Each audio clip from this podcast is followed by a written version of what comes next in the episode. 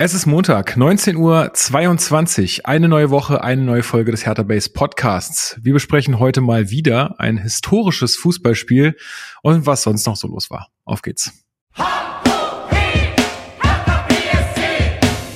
Hertha-Fans, das ist der Hertha Base Podcast mit Lukas Kloss und Marc Schwitzky.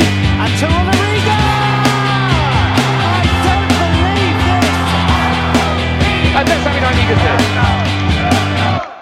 Und damit herzlich willkommen zum Hertha Base Podcast. Mein Name ist Lukas. Ich bin heute wieder euer Moderator dieser blau-weißen Fußballsendung. Juhu. Wir besprechen hier in der Regel alles äh, rund um Hertha BSC. Ähm, in der Regel jede Woche. Äh, manchmal auch mit Ausnahme. Und das mache ich aber wie immer nicht alleine, sondern mit meinem geschätzten Hertha-Experten Marc Schwitzky. Ich grüße dich in schönem Rot heute. Mann, jetzt hast du es ein bisschen kaputt gemacht. Ich wollte ja eigentlich das subtile Spiel spielen und das einfach nicht erwähnen. Ich habe ja letzte Folge schon damit angefangen. Dann erwähne ich gar, erwähne noch gar nicht, was los ist. Wir lassen es einfach mal so nee, stehen, sollen ich, die Leute bei YouTube ich, mal reingucken. Ich stelle meine schöne Trikotsammlung zur Schau, ist doch schön. genau. Und ich glaube, ähm, unser erster gemeinsamer Podcast. Misha, ich grüße dich. Ja, das stimmt. Das ist korrekt. Ja, ich glaube ja. auch tatsächlich. Erstmal Hallo in die was? Runde und ähm, ja, schön, dass wir es jetzt auch mal geschafft haben. Ist ja generell bei mir schon eine, eine etwas eine Weile her, aber ja. Aber was jetzt ja schon ein paar Mal dabei und mhm. äh, jetzt endlich auch mal wir beide. Das ist doch schön. Freue ich mich ja. drauf. Guck mal, da sind, sieht man Hertha Base auch noch nicht vollständig eingespielt. Da kennt auch noch nicht jeder die Laufwege des anderen. Da mussten sich auch noch ein paar Leute kennenlernen. So ist es. Sogar wir. Sogar wir. Ey Leute, ne, ich, ich, ich sag's jetzt einfach nur noch mal, also weil bis jetzt, ich glaube, es wird so zum Running Gag, aber ich sehe bei mir diesen Ausschlag, der ist immer gleich. Der ist einfach immer gleich und ich krieg gerade richtig Panik. Nein, lass dich, lass dir da keine Angst anjagen. okay. Äh, das ist wirklich mal, der Running Gag der Folge, müssen, das passiert wir immer. Mal, wir müssen den mal schreiben, weil der, der, ich krieg Angstzustände. So, hatte ich ja. bei meiner, ich war ja der Erste, der damit aufnehmen durfte, was glaub mir mal, wie ich da saß und dachte, ha, das wird bestimmt super, nachdem ich hier den roten Knopf am Ende gedrückt habe. Ja. Aber es geht alles gut. Gut, alles klar. Ich äh, dein Wort in Gottes Ohr. Vorgespult, Leite, aus technischen Gründen. das weiß, weiß ja keiner, dass wir drüber geredet haben dann. Ähm, Gut, äh, dann wie immer Feedback und Hausmitteilung. Einmal der Hinweis auf unsere kommende Folge. Und zwar wird das eine ähm, QA-Folge werden. Es ist ja Länderspielpause, also kein Spiel zu besprechen. Also haben wir uns gedacht, wir beantworten mal wieder alle Fragen, die ihr so habt. Ähm, also sei es jetzt mit härter Bezug, sei es aber auch gerne ohne härter Bezug, einfach um uns ein bisschen besser kennenzulernen, einschätzen zu können, Schuhgröße, aktuelles Lieblingsalbum, was auch immer ihr euch äh, ausdenkt. Ähm, auch gerne genau. Fragen zu dem Podcast und dem Projekt als solches gerne, ne? Also das genau. auch. Genau, also wir werden auch ein bisschen, wir haben auch selber ein bisschen was mitgebracht. Ich habe nämlich noch ein paar Hühnchen zu rupfen. So, also das nennt ähm, man auf Neudeutsch Real Talk. Das müssen wir ganz in richtig Caps Lock oh. auf YouTube vor die Folge schreiben. Da denken die Leute, oh, ja, geil. Real Talk, so, so wird einfach die Folge genannt. Oh, das ist gut. Ja. Ähm, genau, also und wir sammeln die Fragen an zwei Orten. Und zwar einmal auf unserem Discord-Server. Also wer da noch nicht angemeldet ist, kommt da gerne mit dazu. Ein äh, wunderbares Forum für alle, die ähm, Hertha Base mögen und auch Hertha mögen natürlich. Ähm, und unter Ganz dem kurz da, genau, unter dem Channel Podcast-Themen, würde ich sagen. Nicht, dass das jetzt kreuz und quer irgendwo rumfliegt. Ähm, wir haben da einen Kanal, der heißt Podcast-Themen. Da könnt ihr es gerne reinschreiben. Richtig, genau. Und ähm, dann auch bitte oder könnt ihr, wenn ihr wollt, dass äh, die Fragen auch unter dem YouTube-Video stellen zu dieser Folge. Das wird aller Voraussicht nach Dienstagabend erscheinen. Mhm. Äh, Marco ist gerade leider krank, hat Corona. Alles Gute in, in, die Richtung. Also es ist noch nicht vorbei, Leute. Ne? Ähm, ich hoffe, er kommt da gut durch. Genau, aber ich glaube trotzdem, dass er es äh, bis Dienstagabend schaffen wird, das Video zu veröffentlichen und dann könnt ihr da gerne kommentieren.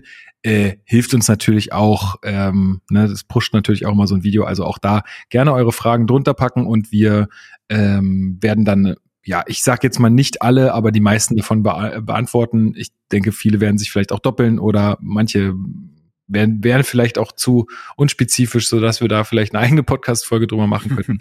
Deswegen, ähm, Genau, wir suchen uns da die allerschönsten raus.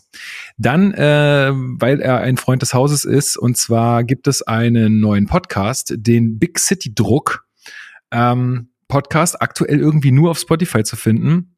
Äh, und in der zweiten Folge ist Luis Richter mit äh, am Start. Das sind auch Grüße. irgendwie ähm, Freunde von ihm, die das machen. Sehr, sehr entspannte Runde. Die stellen einfach ein Mikrofon in die Mitte und äh, labern über Hertha. Aber auch sehr sympathische Leute. Könnt ihr ja mal reinhören. Die freuen sich bestimmt. Genau, und dann auch wie immer nochmal der äh, Hinweis auf äh, den West End Girls Podcast. Ähm, da gibt's alles zu den Hertha-Frauen, weil schon manche jetzt hier befürchtet haben, wir würden jetzt auch noch jedes Hertha-Frauenspiel analysieren. Oh mein Gott, also Zitat, das, das interessiert 98 Prozent der Leute nicht. Ja, das glaube ich nicht. Das hat mich dazu animiert, eine Twitter-Umfrage zu stellen, wo natürlich bestimmt auch Leute abstimmen, die jetzt nicht unseren Podcast hören, aber ne, einfach mal so. Und 60 Prozent haben sich weiter härter Fraueninhalte in diesem Podcast gewünscht. Gut, wird es geben, aber wie ich auch schon sagte, ähm, nicht in der Form, wie es wir das letzte Mal gemacht haben. Also wir werden jetzt nicht jedes Mal 20 Minuten über die Frauen sprechen. Das können wir einfach auch gar nicht leisten hier. Das nee. wird einfach zu viel. Ähm, aber deswegen nochmal der Hinweis auf diesen Podcast, ähm, da findet ihr alles. Ich auch eine Sache noch, äh, ich glaube, die nicht aufgeklärt wurde. Habt ihr es jetzt bei dem Kopf? Wir hatten ja so ein bisschen spekuliert über diese Regionalliga-Aufstiegsgeschichte. Ich glaube, ah, das haben wir im Podcast hier noch nicht aufgelöst. Ne? Da tun wir Leuten jetzt total Unrecht, weil ich weiß, dass wir mindestens zwei Nachrichten bekommen haben, die das schön für uns aufgedröselt haben. Und ich habe sie jetzt, weil du mich damit eiskalt erwischst, nicht mehr vor mir liegen und kann mich auch nicht mehr ganz an den Inhalt erinnern. Also ja, müssten wir eventuell noch mal nachreichen und den Leuten ähm, die Bühne geben, die sie verdient haben. Ich traue es mir auch, auch nicht zu. Also auch da äh, guckt mal auf den Discord-Server, ich glaube im Channel Podcast Feedback. Da hat jemand eine sehr gute Erklärung dazu Boah, geschrieben. Pass auf, Reich, reichen wir, reichen wir vielleicht auch in der Q&A-Folge einfach nach. Das äh, sind einfach unsere Hausaufgaben. Ah, ich hab's. Ich hab's okay. auch schon. Dann, lassen, dann machen wir es. Guck mal, was du heute kannst besorgen und so. Und zwar hat äh, Langer kommentiert. Und Langer schreibt, zum Thema Regionalliga-Aufstieg. Es gibt seit der letzten Regionalliga-Reform insgesamt fünf Staffeln. Als fünfte Staffel wurde die Regionalliga Bayern eingeführt, die damals auf Wunsch des DFB-Vizepräsidenten Hönes durchgesetzt wurde. Oh Gott, komm, wo kommt er denn zum Punkt? Naja gut, ich lese erstmal weiter.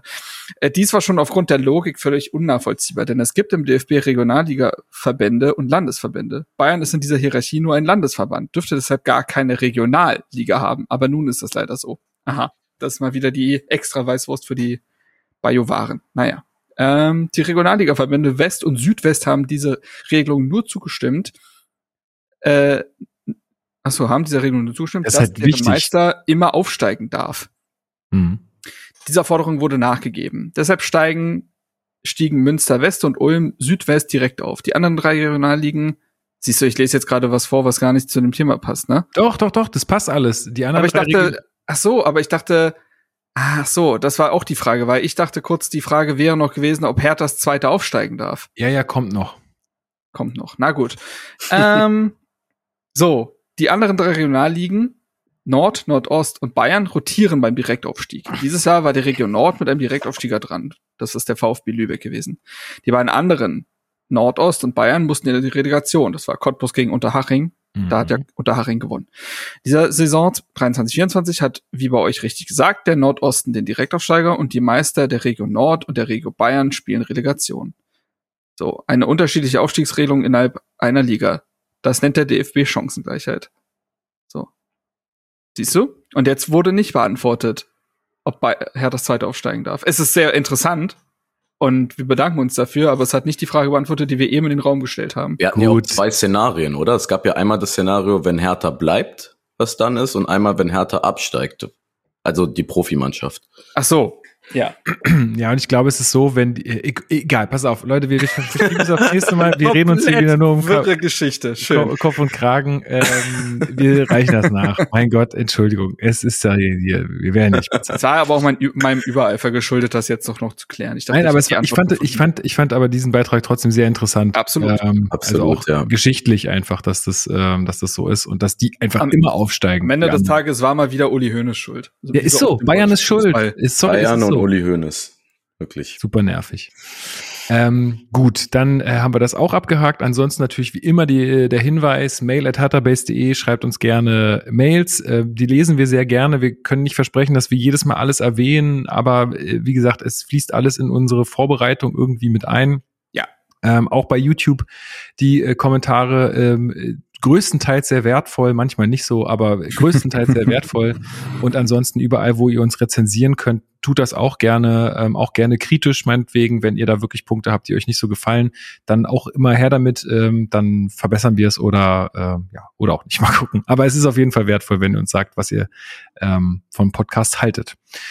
Gut, das ist es, glaube ich, mit den ähm, Hausmitteilungen. Dann gehen wir direkt in die Hertha News.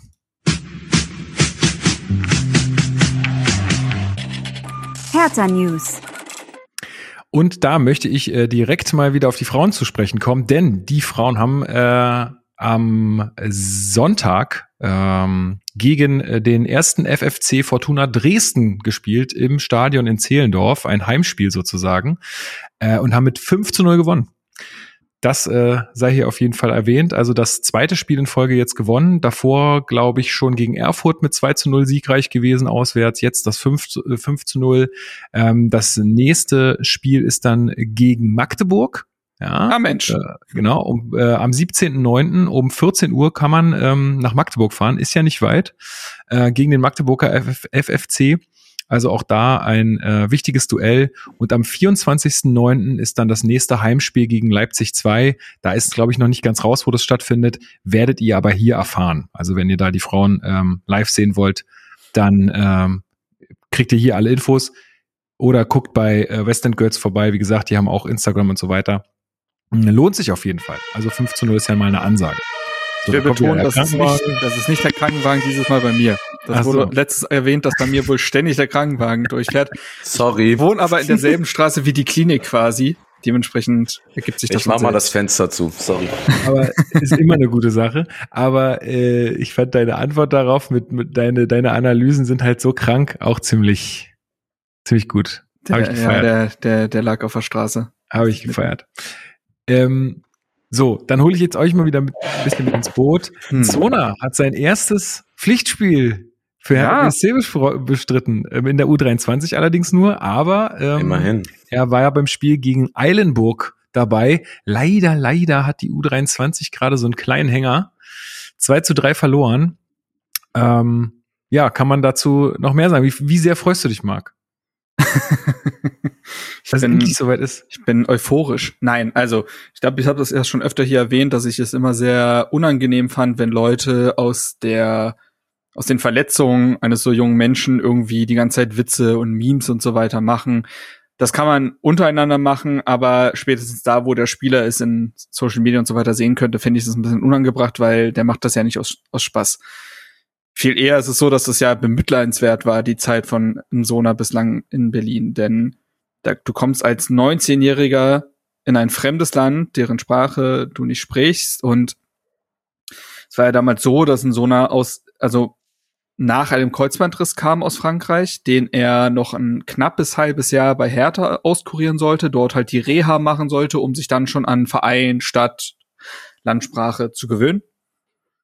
Und ich glaube, dass er sich damals dann im Sommer in der ersten Trainingswoche mit den Profis direkt wieder schwer am Knie verletzt hat. Und das war dann die Verletzung, die ihn bis jetzt halt rausgekegelt hat. Und zwischendurch musste man ja wirklich sagen, der wirkte wie verschwunden. So, also, also man musste sich wirklich fragen, gibt es einen Sona bei Hertha noch? Steht da eine Vertragsauflösung im Raum, was auch immer, weil wirklich gar nichts mehr kam. Und ja, ich hatte es letztens nochmal nachgeguckt. Er hat sein letztes Fußballspiel, glaube ich, im Jahr 2000, ja muss er ja, im Jahr 2021 hat er sein letztes Pflichtspiel absolviert, noch für seinen alten Verein, K. Krass. Und das ist hart. Das ist richtig hart. Und Dementsprechend ist das fernab dessen, was jetzt noch von ihm kommen kann, ob er noch jemand für die Profis ist und so weiter, erstmal eine richtig schöne Nachricht. Jetzt muss man hoffen, dass der einfach verletzungsfrei bleibt, der, weil der wird jetzt erstmal, also wenn das, wenn er verletzungsfrei bleibt, wird er viele Monate in der U30, U23 spielen müssen erstmal, um überhaupt wieder, ja, im wahrsten Sinne des Wortes einen Fuß auf den Boden zu bekommen in diesem Sport.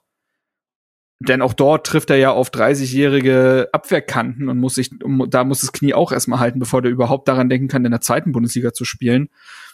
Und dann wird man sehen, was passiert. Also es wäre jetzt falsch, glaube ich, nur weil er jetzt ein paar Minuten gespielt hat, das war ja, glaube ich, eine halbe Stunde gegen Eilenburg, wäre es falsch, ihn jetzt mit irgendeiner Form von Erwartungshaltung wieder zu begraben, denn die ist einfach in keinster Weise realistisch aktuell. Und man muss nur hoffen, dass da ein junger Profisportler erstmal einfach seinem Beruf erstmal weiter nachgehen kann. Er soll erstmal ja. ein bisschen Spaß haben, oder? Irgendwie ja. Den genau. Spaß ja. wiederfinden und dann alles, was irgendwie darüber hinausgeht, das äh, ist dann gut für beide. Also für Verein und für ihn auch. Ja, würde ich auch so sehen. Genau, das nächste Spiel, wo er vielleicht schon Einsatzzeiten bekommt, könnt ihr am 16.09. Äh, im Amateurstadion verfolgen gegen Karl Zeiss Jena, eine Mannschaft, die uns gut bekannt ist, auch äh, aus Mensch. der letzten Pokalrunde. Also da ähm, könnt ihr ins Amateurstadion gehen. Ich glaube, wir haben letzte, letzte Folge mit mir da schon gut Werbung für gemacht. Äh, da kann man auch wirklich mal vorbeischauen aktuell. Ähm, wie gesagt, jetzt gerade mit der U23, äh, ich glaube 1-1 gegen Meuselwitz und jetzt 2 zu 3 gegen Eilenburg, die auch ja. wirklich gerade nicht gut dastehen. Muss Haben man jetzt, jetzt aber einen neuen so Starspieler verpflichtet, darfst du nicht vergessen. Sag mir, sag, sag mir, wer es ist. Ich naja, stehe auf Schlauch. Enes Ben Hatira ist doch Ach, zurückgekehrt. Ja, okay. Reden, ah, ja, ja. Wollen, das Fass machen wir jetzt mal nicht groß auf. Auf gar keinen Fall. Nein, aber nur um es einmal gehört zu haben, weil ich glaube, dass nicht alle mitbekommen haben und Hertha selbst hat das offiziell noch gar nicht verkündet, aber der Tagesspiegel hat schon verkündet, dass da alles unterschrieben sei. Enes Benatira wird mindestens für diese Regionalligasaison zu Hertha zurückkehren. Na, ich bin gespannt. Gut, dann kommen wir noch mal zu äh, zum Abschluss äh, der Transferphase zu zwei Wechseln oder beziehungsweise zu zwei Neuzugängen, die wir noch vermelden mhm. können. Und das ist einmal Bilal, Bilal Hussein ein junger Schwede, Micha. Sag mal, was du von dem erwartest, beziehungsweise wie du den Wechsel einordnest. Ja, ich war auf jeden Fall erstmal sehr erleichtert, als der Transfer verkündet wurde, weil ne, es waren ja irgendwie die beiden, die beiden letzten Spieler. Wir haben irgendwie ewig drauf gewartet und wurden langsam wieder nervös. Auf der anderen Seite hatte ich eigentlich schon das Vertrauen darin, äh, also vor allem in Benny Weber, dass da ähm, dass die Spieler noch kommen. Ich war natürlich einfach erstmal sehr erleichtert und ich glaube, von dem, was ich so gehört habe und was die ähm, Leute über ihn sagen, dass das auf jeden Fall so ein Spieler ist, der uns viel helfen kann, ne, der irgendwie ähm, die, die Defensive und die Offensive bindet, der dynamisch ist, der eine gute Technik hat. Ähm, alles äh, Faktoren, die uns in den, gerade in den ersten beiden Spielen unfassbar gefehlt hat. Also es war ja gruselig, was, was wir da zum Teil im, im Mittelfeld hatten. Ähm, also was uns vor allem offensiv gefehlt hat. Und ich glaube, dass er halt diese Dynamik da einfach reinbringt. Ähm, genau. Deswegen ähm, bin ich erstmal gespannt. Natürlich ist noch ein junger Spieler und auch der muss sich ähm, dem Druck stellen, den wir in Berlin aktuell haben. Aber alles andere ähm, lässt auf jeden Fall erstmal viel versprechen. Ja, also ich, ich sehe es auch so. Ich finde auch wieder, also generell, da greife ich jetzt ein bisschen vor, generell muss ich sagen, äh, habe ich keinen Wechsel jetzt. Ähm, irgendwie auf dem Zettel gesehen, der für mich erstmal keinerlei Sinn ergibt oder so, wo ich sage, hä, was will man denn mit dem oder mh, hm, viel zu teuer oder ähm, also ich da bin ich vielleicht jetzt auch ein bisschen gnädiger als früher gewesen, aber erstmal so vom, von dem, was ich äh, darüber gelesen habe, sage ich, cool, freue ich mich drauf, bin ich gespannt. Auch da muss man die Erwartungshaltung natürlich ein bisschen im Zaum halten. Ähm, aber ein junger Spieler, auf der Position. Das hat uns halt ja gefehlt. Insofern coole Sache. Marc, hast du noch was zu ergänzen? Ja, schon. Also zum einen muss man bei Hussein sagen, dass er zwar mit 23 Jahren noch jung ist, aber er hat schon über 140 Spiele für Stockholm absolviert, ist zweifacher schwedischer Nationalspieler, hat auch ein paar Euro Europacup-Spiele gemacht. Sprich, er ist schon sehr, hat sich schon bewährt auch hm. wenn es nur Stimmt, in Anführungsstrichen ja. in der schwedischen Liga ist, trotzdem hat die schwedische Liga offensichtlich ausgereicht, in der schwedischen Nationalmannschaft zumindest mal zu gastieren und die ist ja in der Regel auch sehr gut besetzt. So, ähm, das ist das eine. Das andere ist der Preis. Die Verträge in Skandinavien laufen ja immer zum Ende des Jahres aus, des Kalenderjahres. Deshalb ging der Vertrag von Hussein nur noch vier Monate und man hat ihn deshalb recht günstig bekommen für 675.000 Euro laut äh, Medien. Das ist potenziell ein ziemlicher Stil. Ähm, denn solche Summen gibt man selten für Nationalspieler aus. So. Ähm, und zum Spielertypen als solches, äh, Bilal Hussein ist ziemlich genau das, was man gebraucht hat, weil wenn ich ihn mit einem Wort beschreiben müsste als Spielertypen, dann ist das ein Übergangsspieler. Jemand, der viel über viel Technik und Spielintelligenz verfügt, der sehr intensiv in seinem Spiel ist, der sehr kreativ ans Werk geht, der immer eine Lösung hat und der sich immer auch vororientiert. Das ist eine super wichtige Eigenschaft für diese Art von Spieler. Das heißt, bevor er überhaupt den Ball bekommt, scannt er schon sehr aktiv das Feld, um seine Option abzuwägen.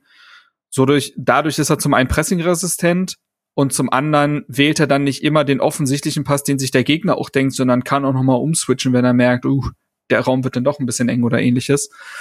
Und dementsprechend finde ich das erstmal einen sehr spannenden Spieler. Ähm, ich sehe gerade bei transfermarkt.de hat man jetzt auch seine Größe angepasst. Das war ja auch noch so eine lustige Geschichte mit Benny Weber auch auf der letzten PK, wo darauf angesprochen wurde, dass Hussein ja auf transfermarkt.de mit 1,83 geführt wird. Er in Wirklichkeit ja aber 10 Zentimeter kleiner ist.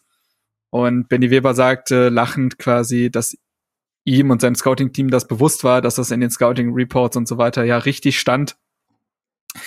Dementsprechend trifft man da jetzt nicht irgendwie, trifft das eigentlich unvorbereitet. Und klar ist das so, dass die schwedische Liga sicherlich besonders im körperlichen Aspekt nicht mit der zweiten Liga in Deutschland zu vergleichen ist. Und die körperlichen Aspekte sind, also was Robustheit und all das angeht, sowieso das, was Hussein, glaube ich, am schwersten fällt. Und da könnte er Anpassungsschwierigkeiten haben, würde ich einfach mal sagen. Aber abseits dessen kriegt man da einen wirklich sehr spannenden Spieler, der ähm, sich relativ schnell einfügen dürfte, so rein vom Fußballerischen her, und der auch Wiederverkaufswert hat. Wie gesagt, günstig geschossen, relativ, äh, äh, relativ jung, und das wird für Hertha in Zukunft ja auch wieder Thema sein, dass du Spieler entwickeln musst, um mit Transferüberschüssen andere Löcher stopfen zu können und dich weiterentwickeln zu können. Du bist einfach jetzt, du bist wirklich kein Käuferclub mehr, sondern du bist ein Verkaufsclub jetzt. Und da sind auch solche Spieler neben den erfahrenen Spielern wie Leistner und Co. sehr wichtig für die Mischung. Ja, das merkst du ja auch, dass Hertha da jetzt auch gerade äh, wirklich wieder Augenmerk drauflegt, äh, junge Spieler zu holen, die dann hoffentlich irgendwann mal, wo man mal richtig auscashen kann. Das hört sich mal so blöd an, aber letztendlich muss Hertha diesen Weg gehen. Anders äh, wird es finanziell ganz, ganz schwer. Also da ist auch ein Christensen zum Beispiel zu nennen, ähm, der ja auch ähm, schon gute Anlagen gezeigt hat, ähm, würde ich sagen, dass man da auch drauf schielt, dass der irgendwann mal den Sprung macht und irgendein Top-Team anklopft und man dann äh, ordentlich Einnahmen generieren kann. Auch in Karbovnik, glaube ich, es geht in ja. die Richtung. Da ja, hat ja, man klar. auch mit knapp zweieinhalb Millionen auch für aktuelle Hertha-Verhältnisse viel Geld gezahlt. Aber das ist eindeutig auch ein Spieler, der dahingehend, wie sagt Paul Dada immer, äh, früher hat man bei ihm drauf geachtet, dass neben dem Namen noch das Wort Fantasie stand. Und Hertha muss jetzt halt wieder mehr Fantasiespieler verpflichten. Ja. Ja, ohne vielleicht komplett jetzt ein Fazit zu ziehen über die Transferperiode. Man kann ja schon sagen, dass allgemein ähm, die Transferpolitik sehr ausgewogen mhm. wirkte. Und von allen Spielertypen, die wir brauchten und die uns auch ein bisschen gefehlt haben, sind am Ende eigentlich alle da. Man hat irgendwie mit Leistner und Duciak Spieler, die ähm, Erfahrung haben, die die Mannschaft auch ähm, mitführen können, also allen voran äh, Leistner. Tabakovic halt, auch zu nennen. Und Tabakovic auch, das stimmt, ja. Und aber auf der anderen Seite halt ähm, äh, junge Spieler wie ein Kabovnik, wie ein Hussein, die halt ne, ähm, gerade dieses Potenzial und den Wiederverkaufswert ähm, mit sich bringen. Und Fabian Reese ist vielleicht irgendwo dazwischen, ähm, aber man hat auf jeden Fall von vielen Spielertypen ähm, was, was abbekommen und ich glaube, das ist etwas, was, was uns auch einfach gefehlt hat, gerade als uns Spieler wie Schellbrett weggebrochen sind. Ne? Das haben wir jetzt schon oft genug thematisiert, aber mhm. man hat es halt nicht geschafft, die zu ersetzen. Ich glaube auch, dass ein Rese, also ich glaube, der findet es schon gerade ziemlich geil in Berlin zu wohnen. Ja. Ich weiß nicht, wie du auf ja. die Idee kommst. Aber ähm, ich glaube auch, dass er, dass er, dass er das auch als Sprungbrett sieht, den Verein. Ne? Also, dass er da, ich glaube nicht, dass er jetzt hier alt, alt werden wird, so gerne diese Stadt auch hat. Ähm, aber das, das, und das ist ja in beiderseitigem Interesse. Also insofern. Er kann er ja zur Union gehen. oh nein. Naja, aber er wollte ja, er wollte ja eigentlich in die erste Liga wechseln. So, das muss man ja, so ehrlich muss man ja. sein. Das hat er jetzt nicht gehabt und entweder schafft er das vielleicht mit Hertha zusammen. Ach, oder jetzt hast du mir was kaputt gemacht, Micha. Das gibt's auch nicht. Das Ding ist ja, dass ich Fabi Rese tatsächlich, das wäre, ich finde, das wäre ein sehr perfekter Union-Transfer gewesen. Da hätten alle wieder gesagt, okay. ja, oh, das passt. Wir Aber das ist ja in, aktuell muss man, da muss man ja. Hey, hey, hey, hey. Jetzt wird hier nicht ausfällig. ähm, Das muss man ja leider aktuell als Lob verstehen, wenn jemand sagt, das wäre eigentlich ein Union-Transfer gewesen. Denn dann muss man neidlos anerkennen, das funktioniert, was die da kochen. Ähm, aber ich, ich, ich würde auch gerne noch ein Fazit zum Transferfenster schließen. Die Frage ist, ob wir vorher kurz noch Buchalakis genau. abhandeln. Andreas Buchalakis, so könnt ihr euch das hinter die Ohren schreiben, ähm, ist ein weiterer Neuzugang, ebenfalls fürs Mittelfeld. Marc, was können wir von dem erwarten? Ja, gute Frage. Ich habe schon das klare Gefühl, dass er der die B-Lösung zu Diego Demme ist. Ich glaube, es ist kein Zufall, dass an dem einen Tag es heißt, Diego Demme sagt ab und dann holt man einen recht ähnlichen Spieler, auch was das Alter angeht und die Erfahrung ähm, und die Position. Ähm, ich finde es bei Buchalakis im Zusammenspiel mit Hussein sehr interessant, dass man zwei Mittelfeldspieler verpflichtet hat, die beide eigentlich eher spielende Typen sind. Das sind keine Zerstörer. Hussein sowieso nicht, aber Buchalakis auch nicht. Der ist mit seinen 1,86 ein bisschen größer und bringt die Größe mit, die Paul Dardai für sein Mittelfeld ja noch gefordert hat. Das hat er auch auf der PK erklärt. Und er bringt natürlich auch viel Erfahrung mit. Ich meine, der ist 36-facher griechischer Nationalspieler, ist aktuell auch wieder bei der Nationalmannschaft, also ist jetzt da auch nicht ausgedient. Der hat einiges gewonnen mit äh, Olympiakos, also der ist sechsmal griechischer Meister. Der ähm, hat unter anderem dann auch noch für Nottingham Forest und in der Türkei gespielt. Da muss man sagen, das ist auch ein bisschen notgedrungen gewesen, weil Olympiakos hat einen relativ verrückten Besitzer, der auch Nottingham Forest besitzt und da gab es einige Spielerrochaden und so weiter und ich glaube, da sind ein paar Spieler auch so ein bisschen ja vom Laster gefallen teilweise. Aber also er kennt sich mit unruhigen Situationen aus, das will ich nur sagen. das ist vielleicht auch ganz gut, dass er da leidgeprüft ist. So, und als Spielertypen würde ich sagen, dass man da einen Spieler bekommt, der sehr ballsicher ist. Ich glaube, wir haben ja auch erste Eindrücke im Magdeburg-Spiel gesehen. Da hatte übrigens, das greife ich mal, da greife ich mal vorweg, da hatte er bei 40 Pässen eine hundertprozentige Passquote. What? Das ist gut. das, und da komme ich auch noch auf später auf einen Mannschaftsfakt zu sprechen. Das entspricht aktuell auf keinen Fall dem, was Hertha sonst so am Ball macht. Und ich finde, allein mit seiner ersten Aktion, wo er den Ball gegen zwei Spieler hält und sofort in den perfekten Raum für Fabi Rese spielt, da hat man kurz gesehen, was er der Mannschaft geben kann. Also jemand, der ballsicher ist, der eine gewisse Spielkultur mitbringt, viel Übersicht, der aber, das muss man klar sagen, ich finde, das erkennt man dann schon und vielleicht hat es deswegen für Olympiakos, die ja regelmäßig auch euro europäisch spielen, nicht mehr gereicht. Er ist nicht der schnellste. Das muss man klar sagen. Also Tempodefizite hat er, das muss er dann mit gutem Stellungsspiel wettmachen. Auch das ist natürlich eine Frage von Eingespieltheit. Ich weiß, wie ich mich zu bewegen habe, wenn ich weiß, was meine Nebenleute tun. Ich finde aber schon, dass er auf Anhieb einen gewissen Eindruck gemacht hat. Und ich bin gespannt und ich kann mir gut vorstellen, dass er in das, was Dada anscheinend mit dieser Mannschaft machen möchte, gut reinpassen könnte. Ja, nichts hinzuzufügen. Ich bin auch gespannt. Wird sich zeigen was er kann. Dann haben wir noch äh, ganz kurze Frage. Ja. Ich habe es letztens auf Twitter auch gepostet, aber vielleicht, also du hast es dementsprechend gar nicht gesehen, Lukas, und Misha, du vielleicht auch nicht. Wer war, wer war der letzte Grieche bei Hertha BSC? Und wer war der letzte Schwede bei Hertha BSC? Ah, Einfach mal Quizfrage. Du hast es gesehen, Misha. Okay, dann darfst du nicht antworten, Lukas.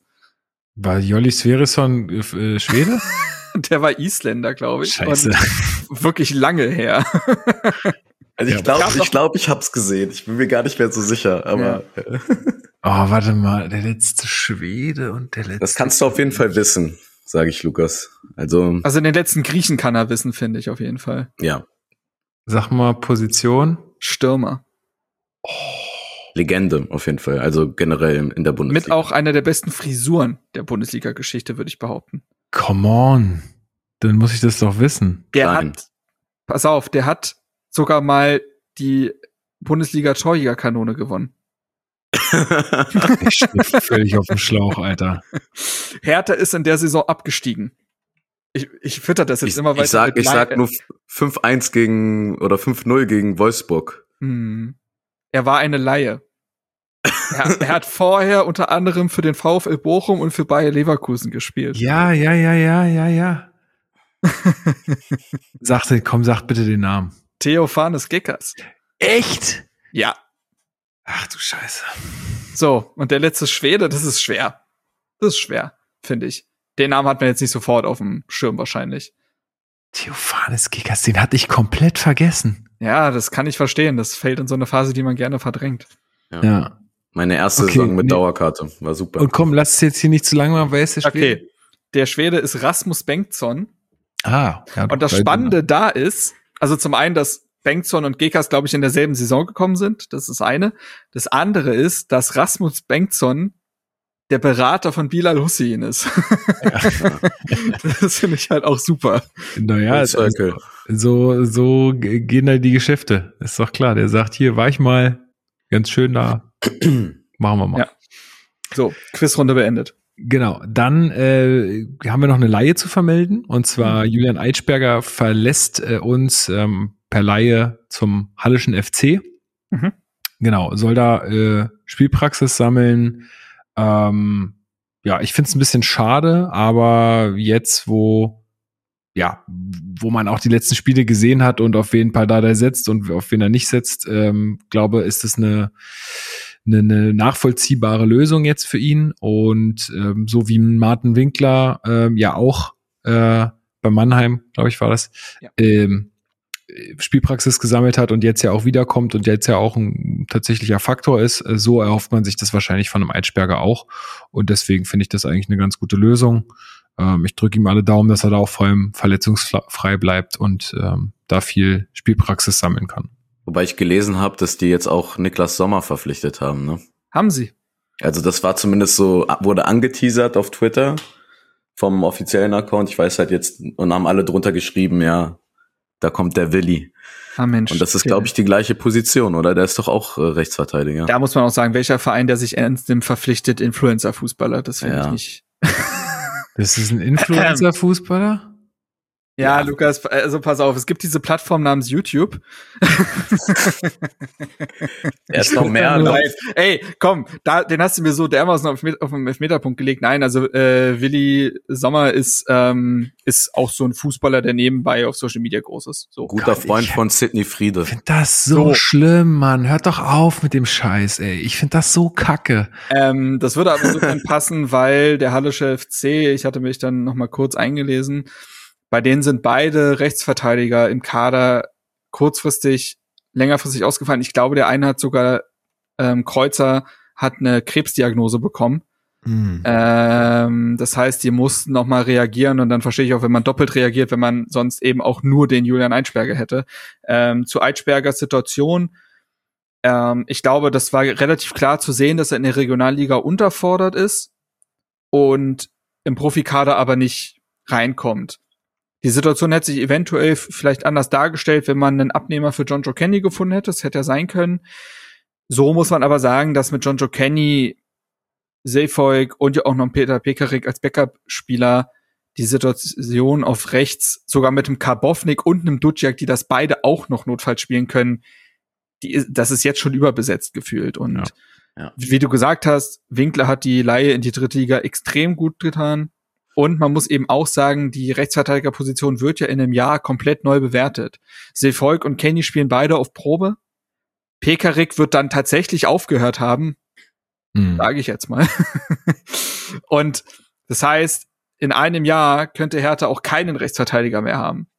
Und dann bietet sich natürlich die Chance, besonders wenn Hertha in der zweiten Liga bleiben sollte, für den Eitschberger mit mehr Spielpraxis wahrscheinlich aus der dritten Liga kommend, da reinzustoßen. Und ich finde dementsprechend die Laie ergibt auch im Zeit, vom Zeitpunkt her sehr viel Sinn. Ja, dann soll der den komischen Influencer da in die Tasche stecken. Sorry, aber das ist doch, das ist doch lächerlich sowas. Sollte er auch schaffen von, den, von der Qualität, behaupte ich. Naja, und dann kommt, kommt hier die, die ganze Army von dem Typen und sagt, warum spielt der nicht und so und oh, mhm. ich, es ist so ein, so ein Krampf. Hat Hertha nicht jetzt, jetzt auch vorhin gesehen, das wurde bei uns auf Discord gepostet, Herthas U23 hat noch einen Spieler verpflichtet und zwar Marlon Morgenstern. Der, Haben die den wiedergeholt? Ja. Der war doch schon mal da, ja. Genau.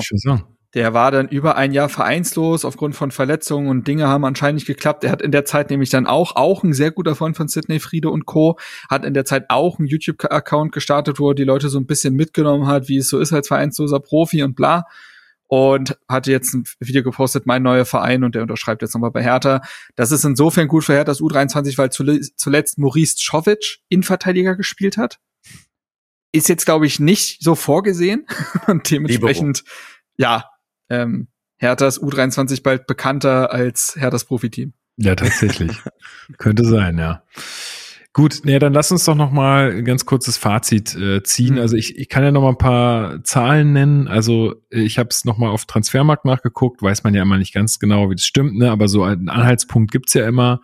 Ähm, Hertha hat jetzt laut Transfermarkt 31,65 Millionen eingenommen, also Transfererlöse erzielt und ähm, schlappe 4,28 Millionen ausgegeben. Macht also gute 27 Millionen Transferüberschuss ähm, das ist, finde ich, in der aktuellen Situation bei so einem Abstieg und bei so einem Kader, den man hatte, schon wirklich aller Ehren wert. Ähm, und dann ja auch unter dem Gesichtspunkt aller Ehren wert, dass wir jetzt zumindest, ähm, was die letzten Spiele angeht, sehen, dass diese Mannschaft, die kaum was gekostet hat, ja auch Fußball spielen kann. Ähm, das mit den Punkten, das müssen wir noch ein bisschen lernen, aber ähm, zumindest geht da was ja, Marc, du wolltest noch ein Fazit hm? ziehen. Mhm. Micha, du hattest ja auch schon gesagt, es ist, es ist auf den Positionen etwas passiert, wo was passieren musste. Das sehe ich ganz genauso. Und das ist auch gut so. Mhm. Gibt es darüber hinaus noch was, äh, was erwähnenswert wäre?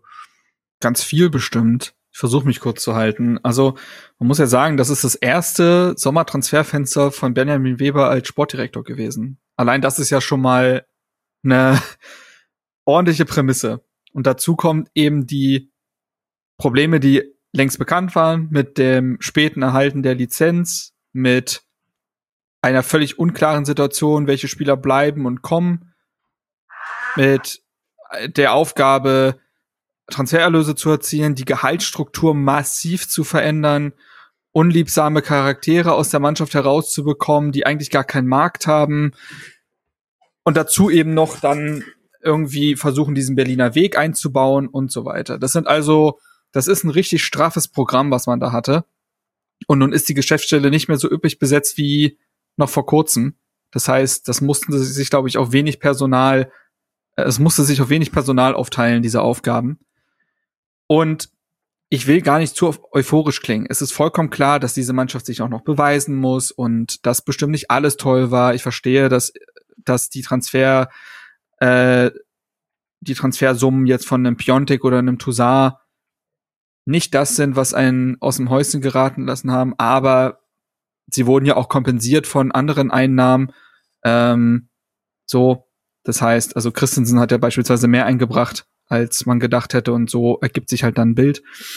So, und ich finde, wenn, wenn du jetzt auf den Kader guckst, Misha hat das schon angesprochen, du hast eine richtig gute Mischung. Du hast eigentlich alle Schubladen, die du brauchst. Du hast zum einen eigene Jugendspieler mit wirklich Perspektive, also nicht nur, dass deren Potenzialperspektive bieten, sondern dass du auch den Perspektive bietest, einem Pascal Clemens, einem Linus Gechter, mhm. äh, ähm, einem Martin Winkler und Co.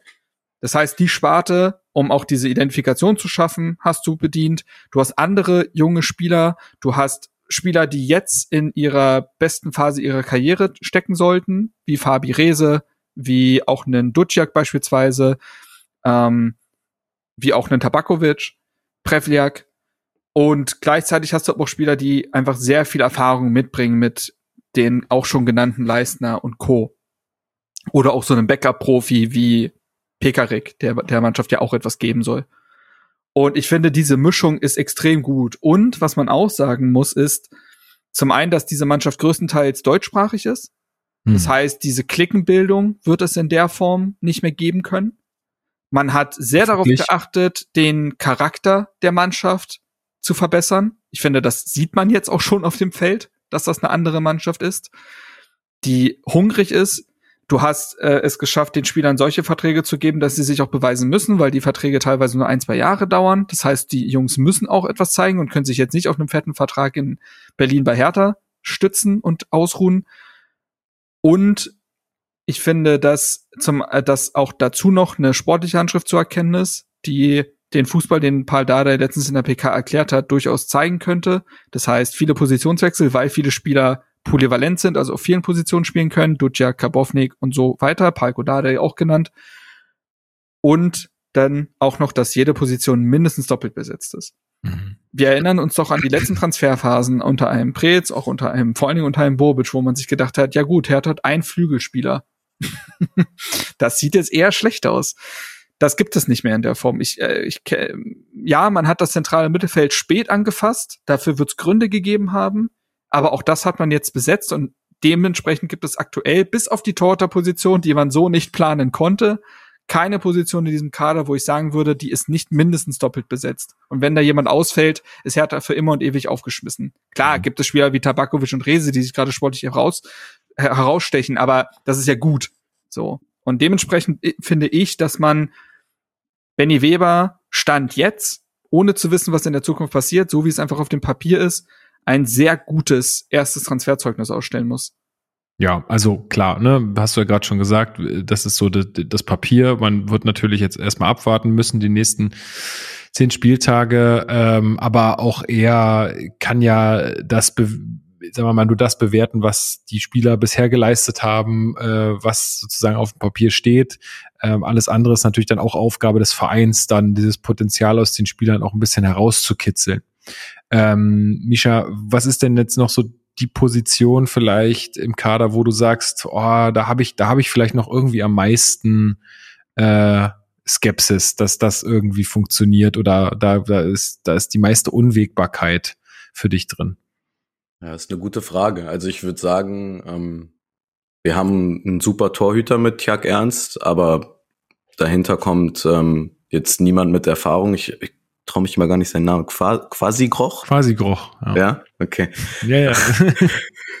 ja, klingt dann doch simpler. Ja, also ist dahinter ist, kommt halt nicht viel, ähm, höchstens vielleicht viel Potenzial und ähm, das ist natürlich immer ein Risiko. Ähm, so ein Torwart verletzt sich schnell, ähm, das geht dann einfach ähm, ja, geht halt schnell und dann wird's bisschen dünn, würde ich sagen. Aber ich will jetzt auch nicht irgendwie schon das äh, Böse heraufbeschwören, bevor es überhaupt passiert ist. Von daher lassen wir das mal lieber. Ähm, Rese halt wechselt ja schon zur Union nächste Saison. Ich finde ich find halt, hinten, ich find halt hinten rechts ist auch echt noch eine Wundertüte. Alle waren natürlich ja. sehr angetan von den Testspielen und auch vom, vom ersten Ligaspiel von Seevolk und wir wollen jetzt alle, dass der unbedingt wieder spielt und so, aber wir wissen auch noch nicht, ob das jetzt so bleibt und ob sich das sportlich wirklich so als äh, der Heilsbringer da hinten rechts herausstellt. Ähm, stimmt, ja. Dazu haben wir Kenny, über die Leistung haben wir schon häufiger oh. gesprochen. Der ist auch, was offensiv angeht, wahnsinnig limitiert. Nicht nur offensiv ja, also jetzt in den letzten, ich fand in den letzten Spielen, das, das ist schon. Ja, er war einer der geringsten Probleme tatsächlich gegen Magdeburg. Das, genau. Ja,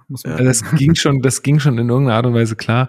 Ähm, und dann hast du halt Pekarik, ey, Pekarik kannst du eigentlich nichts gegen sagen, aber der ist jetzt auch langsam drüber. Also den kannst du vielleicht noch mal reinwerfen, aber so richtig viel erwarten kannst du da auch nicht. Deswegen ist das für mich so fast noch die Position, wo ich sage, da habe ich noch die meisten Bauchschmerzen mit. Aber du kannst am Ende die 100 Prozent kriegst du nicht. Und ich würde es ähnlich sehen wie Marc. Ähm, erstmal einen Daumen hoch für diese Transferphase. Ähm, auch von mir ähm, hat für mich alles total Sinn ergeben. Und ähm, ja, ich bin jetzt einfach gespannt, was die Truppe, wenn sie sich dann auch mal ein bisschen einspielen kann und kennenlernen kann äh, und auch weiß, wie ich spiele jetzt hier mit denen mindestens mal ein halbes Jahr, ähm, dann, dann auch zu, im Leist, äh, zu leisten imstande ist. Und ich freue mich, ähm, bei einer Pressekonferenz äh, einen lachenden Benny, Benny Weber zu sehen, anstelle diese griesgrimmige Fresse, sage ich jetzt einfach mal, von Freddy Bovic. Also Ey, das ist, das ist ein guter Punkt. Ist ein guter Punkt. Äh, wenn, wenn hier ähm, Kai sagt, ähm, wir sind alle Markenbotschafter, das ist ja wohl der sportliche Leiter, ist ja dann, oder der sportliche Verantwortliche ist ja einer der, der wichtigsten Markenbotschafter. Und ich finde auch, der Mann hat sich so gemacht, was die Medienarbeit angeht holy shit, also die ersten Interviews, die der gegeben hat, klar, ey, ist auch irgendwie ins kalte Wasser geworfen worden und so, ne? Und dann da direkt am Sky-Mikrofon in so einer brutal schwierigen Lage und so, alles gar kein Thema. Aber da dachte ich auch so, boah, da hat er noch zu tun. Und dass sich das jetzt so schnell, so gut dreht, also dass er wirklich so äh, ja, souverän auf Fragen antwortet und da wirklich einfach aus meiner Sicht auch ein sehr sympathisches und gutes Bild abgibt, mhm. hätte ich jetzt tatsächlich noch nicht erwartet, äh, aber freue mich umso mehr drüber. Also Finde ich gut. Absolut, ja. Ja, den Punkt der Außendarstellung hatte ich jetzt gar nicht mit erwähnt. Das ist ja. tatsächlich so, dass ich das auch einfach ähm, die Kommunikation, ich glaube, im gesamten Verein, muss man ja sagen, nach außen hin, das kriege ich auch als Journalist mit. dass es ein anderer Umgang miteinander ist. Ja. Ähm, kein mehr so auch gegeneinander, hat man das Gefühl. Ne? Also natürlich, man sehe es den Sportjournalisten und Journalistinnen nach, aber natürlich ist, wenn du das Gefühl hast, angepumpt zu werden und immer das Gefühl hast, du bist der unbequeme, unliebsame Gast im Hause, naja, das trägt sich dann auch auf dein Verhältnis eventuell zu den handelnden Personen und dem Verein aus. Und das absolut immer. Immer, so ist es. Du musst dich eigentlich mit denen gut stellen, damit die auch gut über dich schreiben. Also es ist so, ich habe jetzt hier gerade diese, diese Quarterback-Geschichte auf, auf Netflix gesehen ja, und da war Pat, Patrick Mahomes, der gesagt hat, der eine Quarterback von den, äh, von den Chiefs, der immer gesagt hat, ich lobe immer meine Gegenspieler, dass sie, wenn sie mich umgehauen haben, weil sie dann fünf Prozent weniger hart beim nächsten Mal reingehen. das ist alles Psychologie. Ist doch am Ende so. Großen Anteil daran hat sicherlich auch, können wir auch mal nennen, Vera Krings, die neue ähm, Pressesprecherin, die auch äh, eine super sympathische Person ist, also äh, und da echt einen guten Job macht, äh, finde ich bisher. Also ich habe hab jetzt nicht so wahnsinnig viel mit der zu tun gehabt, aber wenn ich mit ihr zu tun gehabt habe, dann fand ich das sehr äh, sehr, sehr gut bisher. Man muss hoffen, dass der Verein sie nicht zerwirbt. das ist oh, so, ja. das ist so. Ähm, aber gut, sie wusste auf was sie sich einlässt, möchte ich mal meinen, ne? Das denkt man immer und dann öffnen sich doch wieder die ganzen Truhen im Keller und man denkt sich, ach du Scheiße, so ja. viele Leichen sind das. Das kann natürlich sein. Ja. Gut, aber dann äh, kommen wir mal zu den Leichen, äh, die uns 777 vor die Tür legt. Ähm, da äh, gab es nämlich auch ein paar Berichte, Micha, Micha, die Woche. Erzähl uns mal, was da los war. Ja, also ähm, ich habe das ja gesehen auf Twitter über die Axel Kruse Jugend, die dann auch so ein paar Zitate ähm, nochmal raus hervorgehoben hat und ich muss ehrlich zugeben, die haben mir dann schon den Rest gegeben. Ich habe mir das dann nicht nochmal angetan, den kompletten Artikel zu lesen, aber ähm, im Prinzip möchte, ähm, wie viele andere Akteure im Fußball, Triple Seven, den Fußball ne, ähm, immer mehr oder die Kommerzialisierung des Fußballs noch weiter vorantreiben. Es gibt quasi kein Ende nach oben. Ähm, Hyper Commercialization haben sie es genannt, ähm, was schon mal ein wahnsinniges Wort ist. Und ähm, das Song für die Playlist. okay. Ich finde, das ist so ein Wort, das klingt so nach Kraftwerk oder so. Hyper von, von, von Scooter oder von was? Scooter. Ja. Wow. Ey, der geht auf jeden Fall ab im Bus. Ja. ja. Ja gut, ich, ähm, ich bin ja sowieso Fußballromantiker, das heißt, ähm, das hat natürlich dann bei mir noch mehr ausgelöst als vielleicht andere, die sich schon ein bisschen mehr mit dieser Entwicklung abgefunden haben. Aber ich finde, ähm, ja, also am Ende wollten sie ja auch, haben sie ja dann gesagt, dass man da irgendwie noch Versicherungen ähm, beim Fußball verkaufen kann und der Fan ist ein Kunde, aus dem man quasi jeden Cent noch rauskratzen kann. Ähm, und ich finde, weil sie, also die Begründung war ja, weil die ja eh so treu sind, mit denen kann man eh alles machen. Ja. So, und Zitat, die intensive Bindung der Fans an die Vereine bedeutet, dass sie monetarisiert werden wollen. Genau, so war was, das. Was, womit sie auch nicht Unrecht haben. Ne? Also vielleicht ja. haben sie damit, ich würde sagen, die kritische aktive Fanszene wird dem Verein den Rücken, ähm, also wird sich vom Verein abkehren, aber man sieht das ja in England ähm, gut, mhm. dass Fans, also die Leute, die ins Stadion gehen, die lieben die Vereine und äh, die zahlen halt auch eine Dauerkarte für 1000 Pfund oder noch mehr, um, um ihre Spieler zu sehen. Von daher ist da auf jeden Fall was Wahres dran.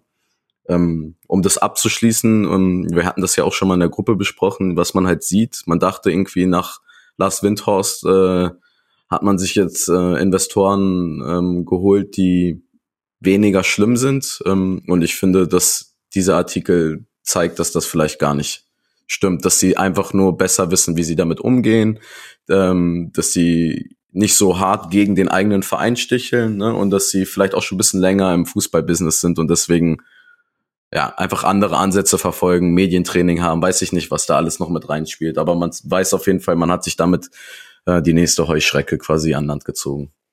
Also ich finde diese Vorhaben halt, also wie du sagst, es ist halt, also dieses, okay, wir müssen da äh, irgendwie jetzt noch dieses äh, Event-Fußballspiel dann noch für andere ähm, Promotions und so nutzen, also dass wir da irgendwie äh, dann, wie gesagt, wie du gesagt hast, Versicherungen verkaufen oder so.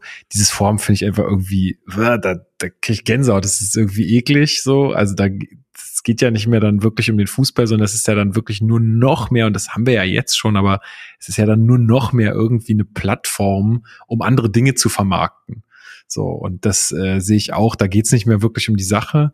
Ich glaube tatsächlich, dass du das zumindest kurzfristig und vielleicht sogar gar nicht mittelfristig in Deutschland hinkriegst.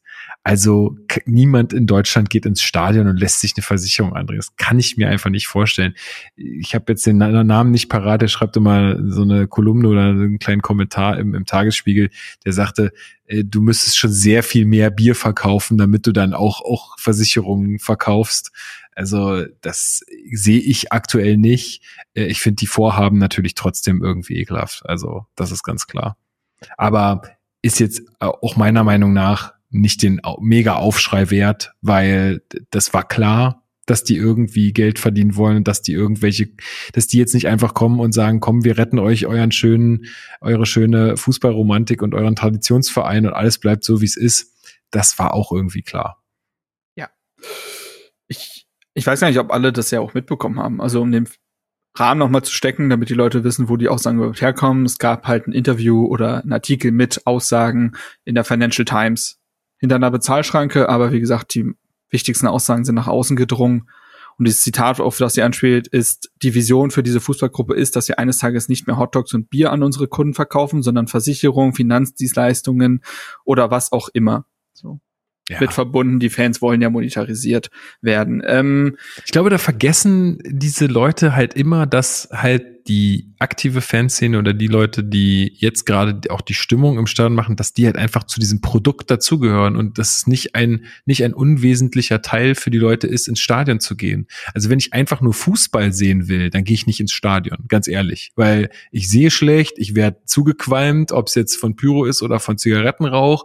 Ich äh, muss mich da mit Leuten in die S-Bahn quetschen und hin und zurück fahren, nervt mich alles nur. Ich, warum gehe ich in die, äh, ins Stadion, um meine Leute zu treffen, um eine geile Stimmung zu haben, um die Emotionen zu spüren. Und wenn das wegfällt, dann brauche ich nicht mehr ins Stadion gehen. Und das wird wahrscheinlich dann auch vielen so gehen.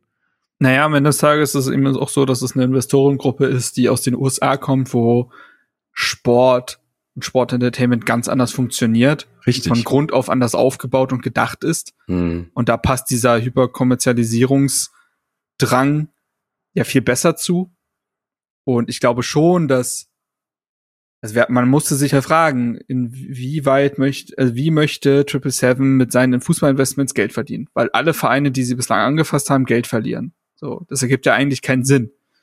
Und am Ende des Tages weiß man jetzt, mit, jetzt spielen sie halt mit offenen Karten. Das ist ja auch irgendwo positiv, dass man weiß, was will denn die andere Person und wie will sie es machen. Jetzt weiß man, dass sie diese Traditionsvereine bewusst gekauft haben und nicht die kleinen Vereine, weil sie dort den größten Absatzmarkt für all diese Leistungen sehen. Und das Ding in Deutschland ist natürlich die 50 plus 1 Regelung und das ist, glaube ich, auch das, woran Lars Windhorst gescheitert ist. Ich glaube, es gibt viele Investoren, die auch in deutsche Vereine investieren und in, oder investieren wollen, in dem Glauben, dass 50 plus 1 nicht haltbar ist.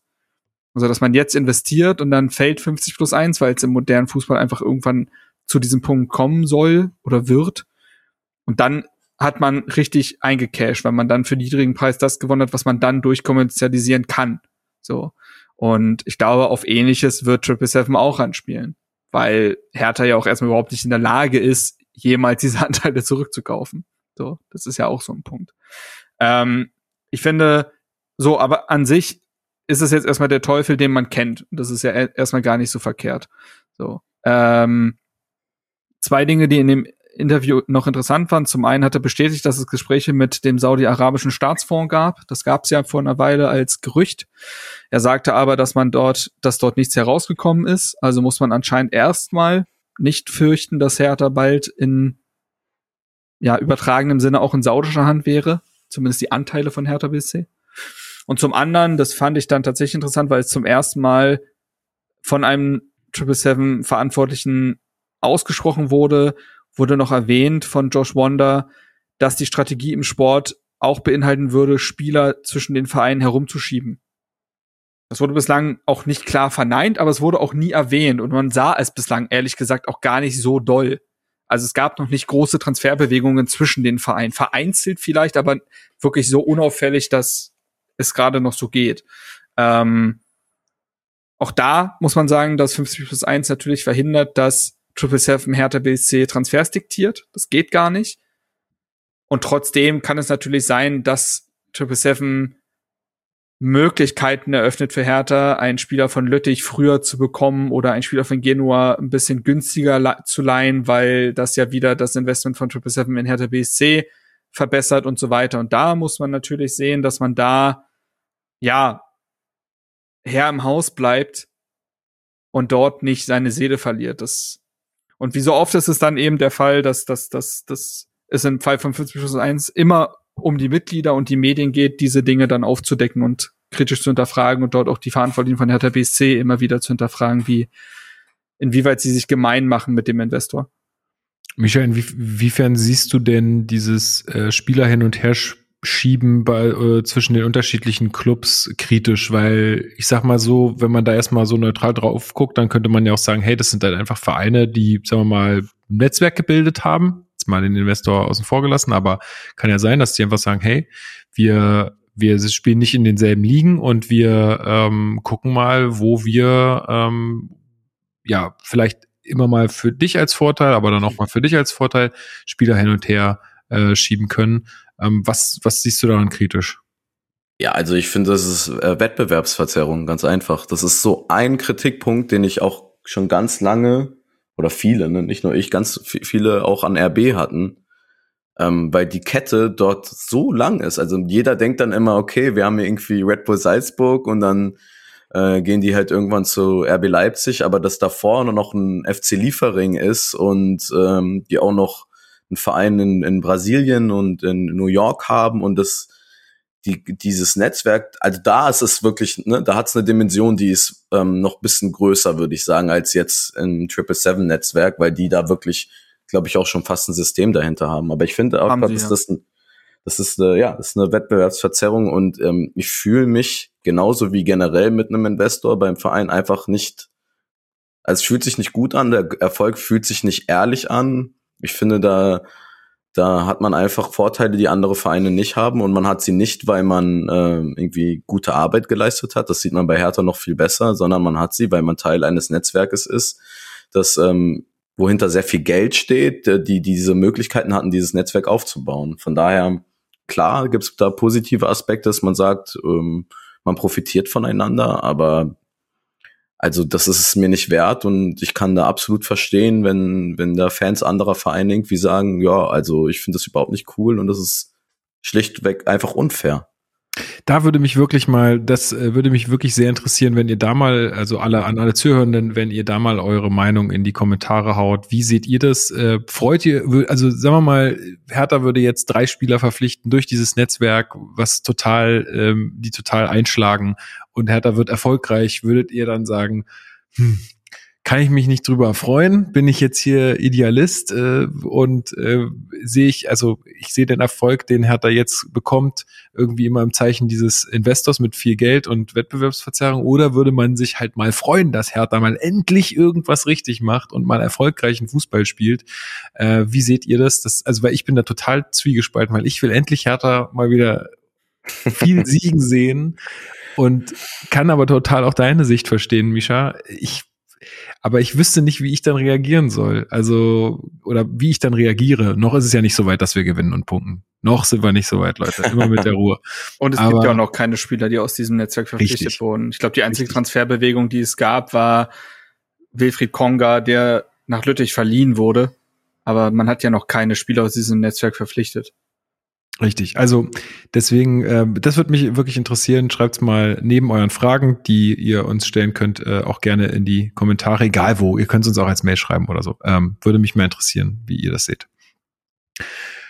Gut, dann können wir das aber auch zumachen und äh, dann endlich zum Spieltag kommen.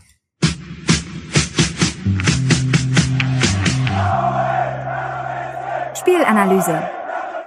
Genau, wir reden jetzt ein bisschen über das Spiel, über das historische Spiel in Magdeburg. Äh, ja, ein äh, historisches, äh, historisches Spiel allein schon dadurch, dass es ja äh, das erste Pflichtspiel der beiden Mannschaften gegeneinander war. Also das gab so noch nicht äh, als Pflichtspiel Magdeburg gegen äh, Hertha BSC. Magdeburg ja auch mit einer äh, großen Historie, sage ich mal, in der DDR. Ähm, wir haben auch jetzt gestern erst telefoniert, Marc. Du hast auch mhm. gesagt, äh, Magdeburg als Sportstadt wirklich ernst zu nehmen mittlerweile. Also der Fußballclub auf dem auf dem aufsteigenden äh, auf einer aufsteigenden Kurve, genauso wie Handball, äh, ja schon ewig gut mit dabei. Also ähm, da kommt äh, eine Stadt im Osten, was den Sport angeht, ähm, was ja erstmal erstmal wünschenswert ist, dass im Osten auch wieder erfolgreiche ähm, Sportclubs äh, ansässig sind. Ich würde gerne noch ein bisschen was ähm, zur Auswärtsfahrt erzählen, weil ich ja vor Ort war und ähm, genau auch Mario hat uns da eine Mail geschrieben. Der war mhm. auch äh, in Magdeburg, hat äh, da sehr ausführlich von, seinen, äh, von seiner Tour berichtet. Äh, kann ich sehr viel teilen davon. Ähm, und äh, genau, er empfiehlt auch Magdeburg als Auswärtsfahrt, äh, was ich auch äh, empfehlen würde, weil es ist ja wirklich nah dran. Also wir sind auch mit dem Auto angereist, war trotz dieser Vollsperrung auf der A2, was dann ja auch äh, Hertha noch im Vorfeld geteilt hatte, ähm, war es trotzdem entspannt. Also wir sind einen kleinen Umweg gefahren. Das hat dann irgendwie so, weiß ich nicht, 30 äh, Minuten länger gedauert, war alles gar kein Problem. Ähm, du hältst da schön auf dem Gästeparkplatz, musst dann auch nicht ähm, mehr lange laufen. Mario hat es auch geschrieben, das Stadion, also sagen wir mal jetzt vom Aussehen her, es ist absolute Grütze. Das ist einfach wirklich nur ein Betonklotz, der da auf der großen Wiese steht. Also es ist ganz, ganz schlimm. Aber was man sagen muss, die Akustik und so, also wie es dann innen drin aufgebaut ist, es ist nicht besonders hübsch, aber es ist ein geiles Fußballstadion. Also du bist wirklich nah am Rasen, du hast halt eine Tribüne, nicht Ober- und Unterrang oder sowas. Du hast diese komischen Wellblechdächer, das scheppert so sehr da drin in diesem, in diesem Kessel, das ist schon echt, heftig. Also man muss auch sagen, und das hat auch Mario in seiner Mail geschrieben, da muss man wirklich dem FCM Respekt zollen, weil was die da abfeuern äh, in dem Stadion, das ist schon aller Ehren wert. Äh, also sowohl die Fan-Tribüne hinten als auch die Gegengerade, die auch echt am Start ist, äh, wenn es ähm, da um Gesänge geht und so, das fand ich schon krass, aber auch äh, jetzt äh, wir als Hatana dort ähm, mit 3000 Leuten ja da gewesen. Also klar, das knallt unter so einem Dach, wie gesagt, immer noch mehr, aber boah, heftig. Also da habe ich schon von Anfang an, äh, ich war mit meinem Vater, da habe ich schon gesagt, boah, das wird heute was. Also hier geht's Stimmung, stimmungstechnisch heute richtig rund. Und es war ja dann inklusive dieses Spiels völlig Banane. Also ich saß dann in der Halbzeit da und habe gesagt, so, der könnte jetzt abpfeifen, ich habe genug, kann nicht mehr. Das war wirklich heftig. Gleichzeitig gab es ja äh, noch zwei Geburtstage zweier äh, Fangruppen und zwar die Harlequins äh, werden äh, wurden ja 25 Jahre alt, also auch da nochmal herzlichen Glückwunsch an der Stelle, genauso wie die Gruppe Young and Free, die, zehnjähriges hatte. Ähm, dementsprechend gab es da auch äh, ja eine Blockfahne von Young and Free zu sehen, ähm, dann ordentlich Pyrotechnik, also so viel Fackeln habe ich im Berliner Block auch äh, selten erlebt. Ähm, eigentlich das ganze Spiel über äh, immer auch, auch wechselnde. Also dann gab es irgendwann mal so, so, naja, wie so Fontänen, so Goldfontänen, also nicht immer nur diese Rotlichter, sondern auch andere. Das sah ganz, äh, sah ganz cool aus auf jeden Fall. Mhm. Ähm, ja. Insofern, das, äh, das war geil. Äh, Nochmal zur Ab äh, Anreise. Also Auto war wohl ganz gut.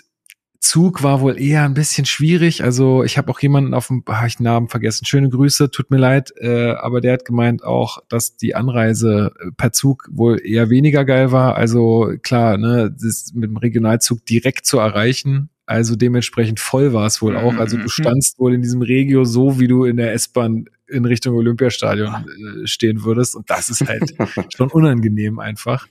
Äh, dann gab es zu wenig Shuttlebusse. Es war alles relativ schlecht organisiert dafür, dass man ja wusste, dass einfach viele Leute anreisen werden. Also auch da wieder äh, ein bisschen blöd ähm, gemanagt. Ähm, genau, aber ansonsten äh, war es eine wirklich schöne ähm, Auswärtsfahrt von der Stimmung und zum Spiel kommen wir ja jetzt gleich noch. Ähm, genau, das, äh, das soweit. Also ich kann es auch empfehlen, wenn wenn wir das Vergnügen nochmal bekommen, nächste Saison, dann äh, sollte man, sollte man das versuchen, dahin zu fahren. Gut, kommen wir ein bisschen äh, ins Sportliche. Äh, Magdeburg ja noch mit äh, jetzt immer noch ungeschlagen in der Liga, aber auch davor äh, ungeschlagen in der Liga. Ähm, ein Team, was, glaube ich, schon länger so zusammenspielt. Ich glaube, die haben da nicht wahnsinnig viele Bewegungen im Kader gehabt, äh, die letzten Transferperioden. Also einfach eine aufgespielte Mann äh, aus äh, äh, eingespielte Mannschaft, die mit Christian Titz auch einen Trainer hat, der da wirklich sein, sein Fußball irgendwie durchzieht. Ähm, dementsprechend waren meine Erwartungen jetzt vor der Partie auch nicht wahnsinnig hoch. Also klar, man wollte irgendwie dieses 5-0 gegen Fürth bestätigen. Andererseits hat man sich auch gedacht, na ja, jetzt fährt man auswärts nach Magdeburg. Äh, da ist auch ein Punkt völlig in Ordnung. Na, also ich weiß nicht, euch ging es da sicherlich nicht anders. Ebenfalls gut für uns war ja, da brauchen wir jetzt dann auch nicht groß drauf eingehen, die Aufstellung war ja dieselbe Elf wie aus dem Fürth-Spiel, also auch da ähm, ja für uns ein Vorteil, dass man mal mit einer Elf rausgehen kann. Ähm, ein die Novum. Dann, genau, die dann äh, halt auch so im letzten Spiel schon zusammengespielt hat. Ja, und dann geht's auch gleich äh, komplett furios los. Ich will jetzt hier gar nicht äh, irgendwie die diese die Chronologie einfach äh, abreißen, sondern wir haben uns wieder darauf geeinigt, dass wir so ein bisschen Aspekte äh, aufgreifen.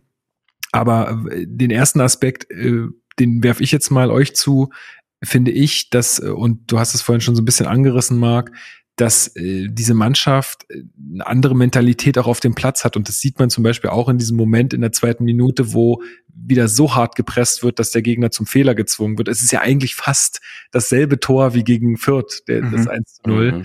Ähm, also starkes Pressing von unserer Seite, der Gegner verliert den Ball und jetzt ist es der, der Kommentator im Fernsehen hat immer von Geschenk gesprochen. Musste auch erstmal so machen als Fabian Rehse, finde ich, oder Mischa? Mhm. Also den musst ja, er nimmt den Ball super mit, beziehungsweise verarbeitet den gut. Ich finde es nicht so, war nicht so leicht zu erkennen, ob der erste Touch irgendwie vom Verteidiger oder von Rese kam. Aber das war technisch schon sehr gut gemacht. Also, und ein Geschenk war es allemal nicht, weil, weil das halt durchs Pressing, aus dem Pressing resultiert, was du auch erstmal so durchziehen musst, ne? Also, dass man so ein bisschen presst in so einer Situation ist klar. Aber das war schon, schon sehr stark. Ja, Marc, äh, vielleicht nochmal zu diesem Punkt, dass, dass, dass man da jetzt eine andere Mentalität auch in diesen Situationen sieht, dass da alle zusammen an einem Strang ziehen und dann den Gegner auch in solche Situationen äh, bringen, finde ich sehr auffällig. Ja, und ich glaube, also der Unterschied zum 1 zu 0 gegen Fürth ist, dass dort nur Tabakovic gepresst hat und diesen Moment entstehen lässt. Und vielleicht war das aber wiederum wichtig für die gesamte Mannschaft, den Glauben darin zu gewinnen, im Pressing auch Erfolg haben zu können. Denn dieses 1 zu 0 gegen Fürth, das passiert ja aus einem kollektiven Pressing heraus. Ich denke auch, dass das damit zusammenhing, ähm, dass man ja wusste, dass Magdeburg so aufbaut, ne, dass da sehr viel der Torhüter mit einbezogen wird. Das ist schon sehr klar, die Handschrift von Christian Tietz und Dementsprechend konnte man sich darauf einstellen, es aber trotzdem dann so mutig durchzuziehen und das sollte sich auch durch die Partie ziehen. Also Hertha hat ja sehr lange so hoch gepresst. Das sollte auch entblößt werden. das muss man auch sagen. Mhm. Aber an sich spricht das erstmal für einen anderen Glauben und für eine andere Zielstrebigkeit als in vergangenen Saisons und Jahren. Ähm, und ja, der erste Treffer von Fabian Rehse, der noch warten musste, hatte schon indirekte und direkte Torbeteiligung gesammelt, aber eben noch kein erstes Tor erzielt, auch wenn er schon mehrmals nah dran war.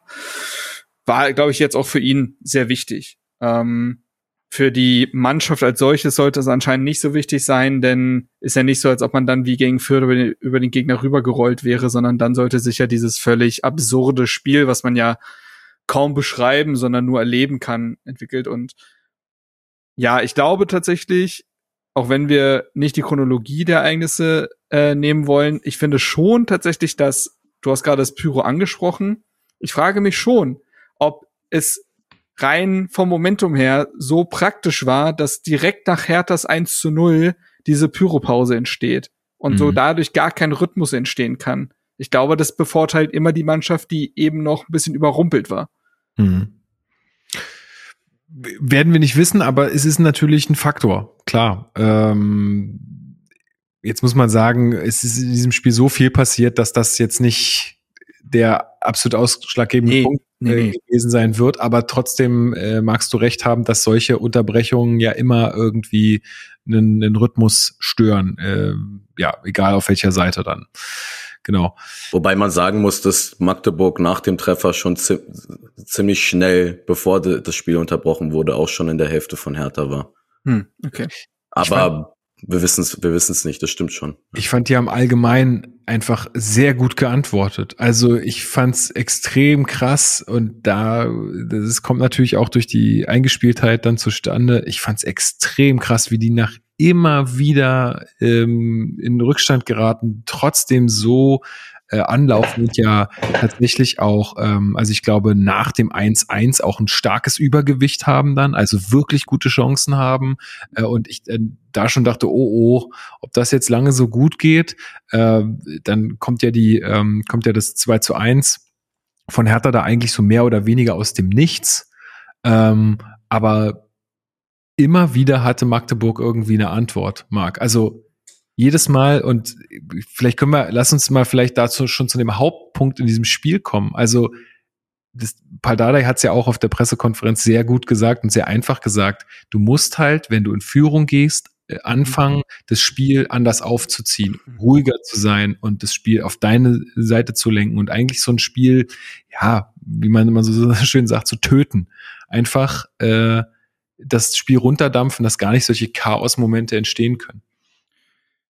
Ja, da kommen zwei Sachen zusammen. Auf der einen Seite muss man sagen, dass Magdeburg unter Christian Tietz diese Spielidee schon so lange verfolgt und diese Idee den ja seit Jahren auch Erfolg bringt. Das heißt, wenn du einen Rückschlag hast oder verkraften musst, weißt du, dass deine Spielidee trotzdem zum Erfolg führen kann. Und dieser Glaube macht unendlich viel aus im Fußball. Dadurch wirst du ja widerstandsfähig, weil du dich an deiner Spielidee hochziehen kannst und am Kollektiv und das, diese Überzeugung hat man in jeder Sekunde gespürt, egal ob die jetzt vier Gegentore kassiert haben oder nicht. Das ist, das hat sich historisch jetzt so entwickelt bei denen. Und das ist auch kein Zufall mehr nach der Zeit. Und das wissen die, dass das kein Zufall ist. Ne? Und es ist eben nicht so wie bei Hertha, man, es fällt mal ein Sieg runter, aber du weißt vielleicht auch gar nicht genau, warum das jetzt so passiert ist und nimmst daraus nachhaltig gar nichts mit. Die wissen einfach, woran sie sind und haben genug Fußballer, um das dann auch so umzusetzen. Also muss man ja auch wirklich sagen, dass Barisch Artig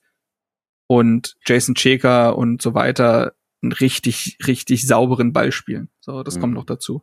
So, das ist die eine Seite. Dass du da einen Gegner hattest, der sich nicht nach einer, nach einem Rückstand in die Hose macht, sondern sehr genau weiß, was er zu tun hat.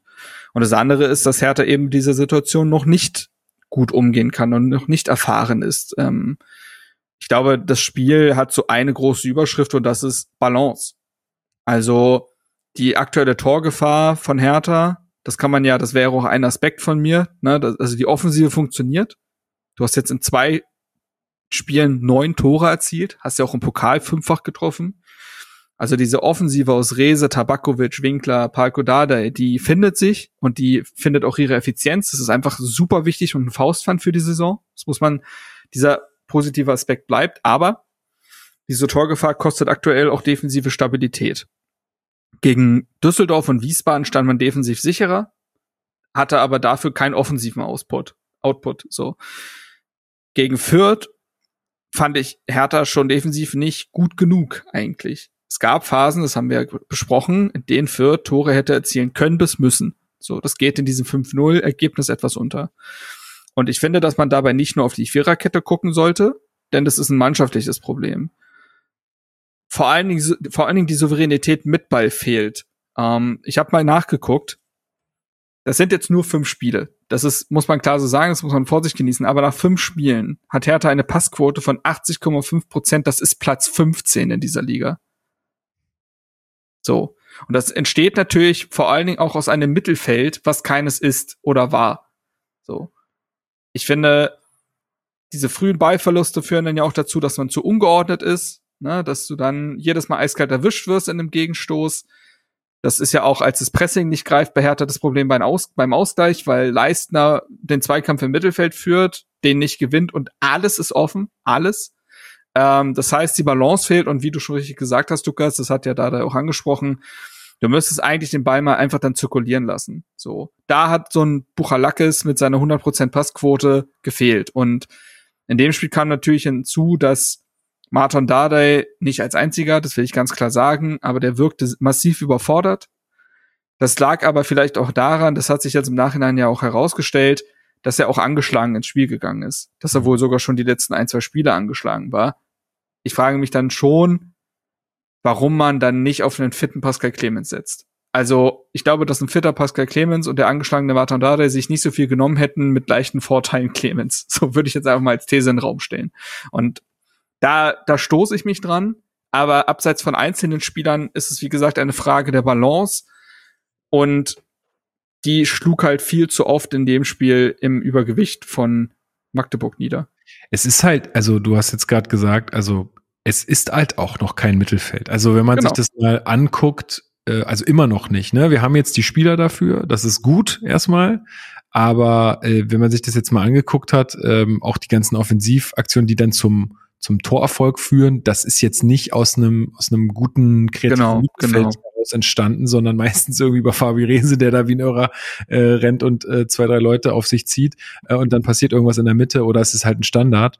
Ähm, also das war jetzt nicht der ausschlaggebende Punkt, das war eher der ausschlaggebende Punkt, dass wir das halt nicht schaffen, dann irgendwie zu, in Anführungsstrichen, zu verwalten oder das Spiel halt dann äh, so zu ändern, dass das halt für uns vorteilhaft läuft. Insofern haben wir da halt immer noch eine Baustelle. Absolut. Ganz, ja, halt auch darauf aufbauen, also auch wenn, wenn das von vor, vornherein klar, klar war und man vielleicht nicht damit gerechnet hat, dass das Spiel jetzt so verläuft, wie es, wie es jetzt eben gelaufen ist, da hat, da ist eine Mannschaft ähm, wie Hertha äh, angekommen, die sich noch gar nicht gefunden hat, die die letzten beiden Transfers irgendwie zwei Tage vorher verpflichtet hat, die unglaublich wichtig waren und, und die hoffentlich noch eine große Rolle spielen werden im Kader. Und generell dieser Kader, der jung ist, der, der sich noch finden muss. Und dann hast du aber auf der anderen Seite ein Magdeburg, das seit zwei, drei Jahren im Kern zusammenspielt, einen Trainer hat, der seit zwei, drei Jahren seine Spielidee vermitteln kann und ähm, der auch vielleicht die, die nötige Rückendeckung bekommt, die nötige Ruhe im Umfeld hat. Und all diese Faktoren ähm, ja, die, die spielen da mit rein. Deswegen finde ich das allgemein, also insgesamt wurde bisschen zu hart ins Gericht gegangen mit, mit der, mit Hertha. Weil klar ver, verspielt zu viel mal die Führung, aber, und das, das muss man auch sagen, man ist auch dreimal nach einem Ausgleich wieder in Führung gegangen. Und auch das musst du erstmal schaffen. Also, ne, ohne das jetzt alles irgendwie in den Himmel zu loben, aber ich sag mal in Magdeburg in, in ähm, zehn, zehn Spieltage später hätte uns vielleicht besser getan als jetzt zu diesem Zeitpunkt. Also ich würde würde ich da würde ich tatsächlich auch mitgehen. Also erst war ich auch halt sehr enttäuscht, weil ich halt auch vor Ort war und vor Ort durchlebst du diese Emotionen dann noch mal viel heftiger als irgendwie vor der Glotze. Ähm, und da habe ich mich schon sehr geärgert, dass man einfach, wie gesagt, nach viermaliger Führung es einfach nicht schafft, mindestens mal einen Punkt mitzunehmen. Das fand ich schon sehr, sehr ärgerlich. Ähm, andererseits sehe ich natürlich auch, was du jetzt gerade gesagt hast. Ne? Also es ist halt eine Mannschaft, die noch keine Mannschaft sein kann, weil sie bis zwei Tage davor noch nicht stand. Ähm, und ähm, ich habe es aber jetzt auch zumindest mal im Blog nicht so wahrgenommen, als dass da jetzt groß draufgehauen wurde. Klar gab es auch Stimmen, die gesagt haben, ey, warum klatscht ihr denn jetzt? Wir haben jetzt hier irgendwie Magdeburg verloren, was soll das? Andererseits äh, glaube ich, dass da schon sehr aufmunternde Worte auch kamen. In Kreisel, der Vorsänger war ja auch da nochmal bei der Mannschaft und so wie wir das jetzt gehört haben, gab es da auch nur motivierende Worte. Da gab es jetzt keine Beschimpfung oder irgendwie so, ihr, ihr Lappen, was macht ihr denn da, sondern ähm, ausschließlich motivierende ähm, ja, Worte für die Mannschaft, die sie ja auch tatsächlich äh, braucht und auch verdient hat, weil das war ja nicht alles schlecht. So, ne, du Marc, du hast es ja gesagt, ne, offensiv geht da was. Das hat man jetzt gesehen und defensiv muss sich das jetzt halt noch finden. Ähm, ja, und da würde ich mal behaupten, geht das ja auch ein bisschen schneller vielleicht als Kreativität. Äh, das sich wollte ich, hätte ich ne? noch angesprochen. Ich glaube, als Trainer hast du lieber ein Defensiv als ein Offensivproblem tatsächlich, weil Defensive besser in den Griff zu bekommen ist. Also ich glaube schon, dass man die Defensive eher reparieren kann als die Offensive und Dada in der Vergangenheit gezeigt hat, genau das hinbekommen zu können. Also Dada kann Kompaktheit herstellen. Ich finde, das hast, hast du zum Beispiel auch ja gegen Düsseldorf gesehen. So, ähm, da hatte die Mannschaft aus dem letzten Testspiel so mit rübergenommen und sie so hingestellt, ohne weitere Neuzugänge oder ähnliches. Und da hat's gehalten. So und jetzt gab es natürlich noch mal viel Unruhe um den Kader herum einen Tag vorher, ähm, was sich ja auch in der Personale Kämpf dann zeigen sollte. Die spreche ich gleich noch an. Ich wollte aber, mhm. bevor wir über einzelne Spieler reden, noch die größeren Punkte äh, fertig machen. Ähm, zum einen hätte ich noch angesprochen, dass ich glaube, dass das für alle, und das hat Paldada auch angesprochen, Lerneffekt gewesen ist, dieses Spiel.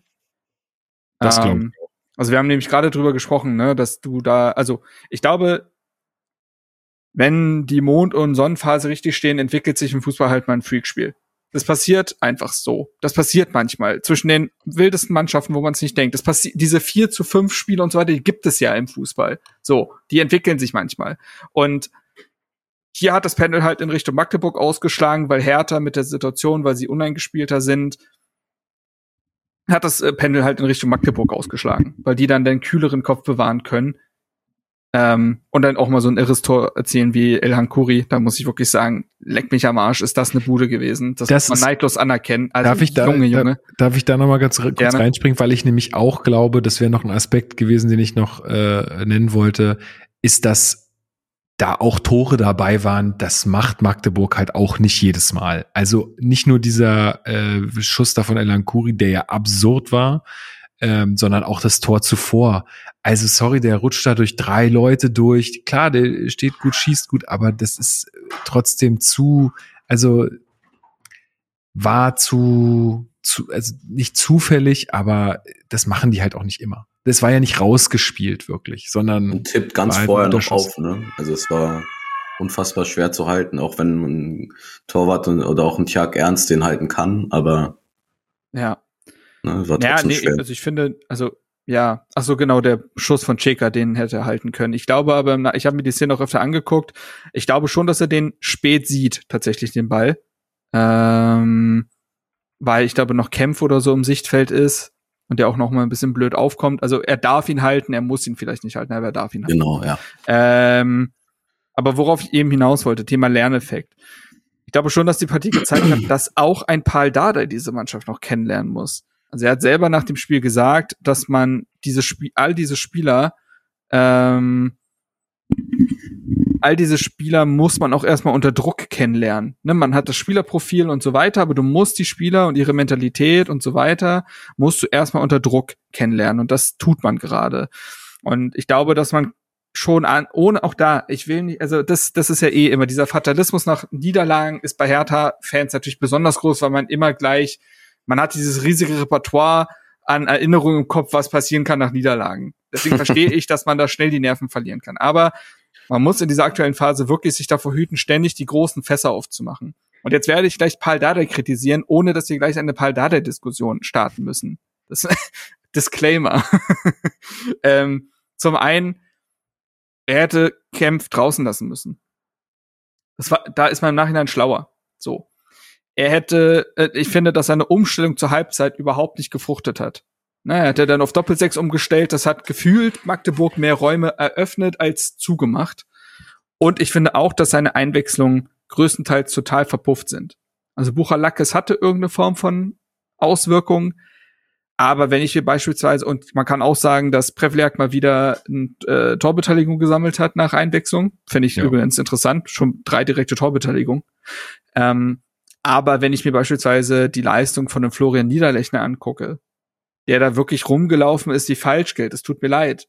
Ja, ähm, aber also ich, ich will ihn nicht verteidigen. Ich habe das ja auch schon gestern zu dir kurz gesagt am Telefon. Ich, aber der wird da eingewechselt und dann steht da ein Previak, ein Tabakovic und ein Niederlechner auf dem Feld. Ja, voll. Und, also, und, also was soll er machen? Genau. Der Rest der Mannschaft ist komplett platt also ganz ehrlich, er ist halt nicht der Spieler, der das dann halt alleine reißt. So, das da will ich auch gar nicht sagen. Deswegen, ich bin ja gerade auch beim Punkt Paldada. Also ich, mein yeah, okay. richtet sich gar nicht unbedingt gegen Florian Niederlechner, ja. sondern gegen die Einwechslung. Ich verstehe nicht, also wenn du dann schon zwei Mittelstürmer auf dem Feld hast, warum du nicht einen weiteren unterstützenden Spieler einwechselt wie einen Gustav Christensen?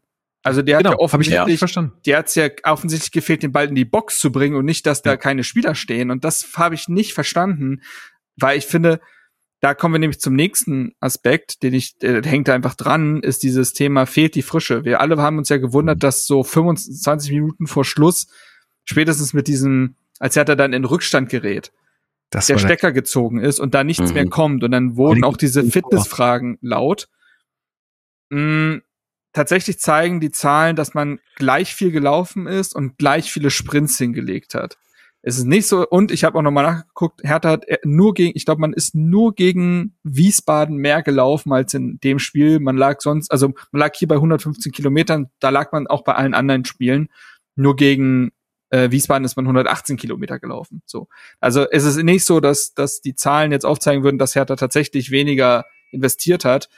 Ich habe das Gefühl, es lag vor allen Dingen dann an einer, ähm, jetzt ist aber tatsächlich hier was los mit den Krankenwagen, sehr schön. ähm, ich glaube, es liegt dann, es ist dann gekoppelt an eine mentale Frische.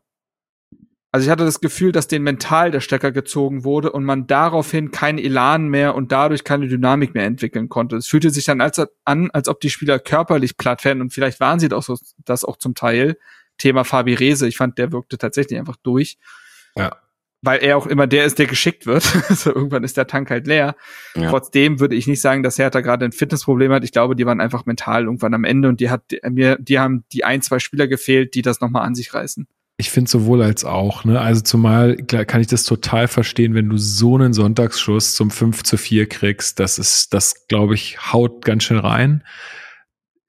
Vor allem in der Situation, dass du, und das also ich habe es jetzt nicht mit den Daten abgeglichen, die kann man bestimmt im Internet nachschauen, aber ich könnte mir sogar vorstellen, dass du die Körner halt ganz am Anfang richtig rausgeballert hast in diesem Spiel. Mit Pressing auch, ja. Genau, und hinten raus dann halt einfach kaum noch Körner hattest und es sich dann aber ausgeht am Ende, äh, dass du gleich viel investiert mhm, hast, nur mhm. zu Unterschied, also dass Magdeburg das halt besser verteilt hat auf die gesamte Spielzeit und Hertha halt äh, hinten raus dann Probleme bekommen hat.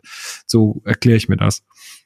Und ähm, so ein ähm, Spielverlauf ja. äh, ist ja auch rädernd für die, für die, für die mentale Fitness. Also klar ähm, ist man da körperlich am Ende, aber wenn das die ganze Zeit so hin und her geht, dann darf auch, dürfen auch Profifußballer müde sein, ne? Auch wenn, wenn das deren Beruf ist, aber es ist, wir haben es ja vorher schon gesagt, dass solche Spiele gibt's nicht so oft und ähm, damit muss gerade auch so eine junge Mannschaft erstmal umgehen können.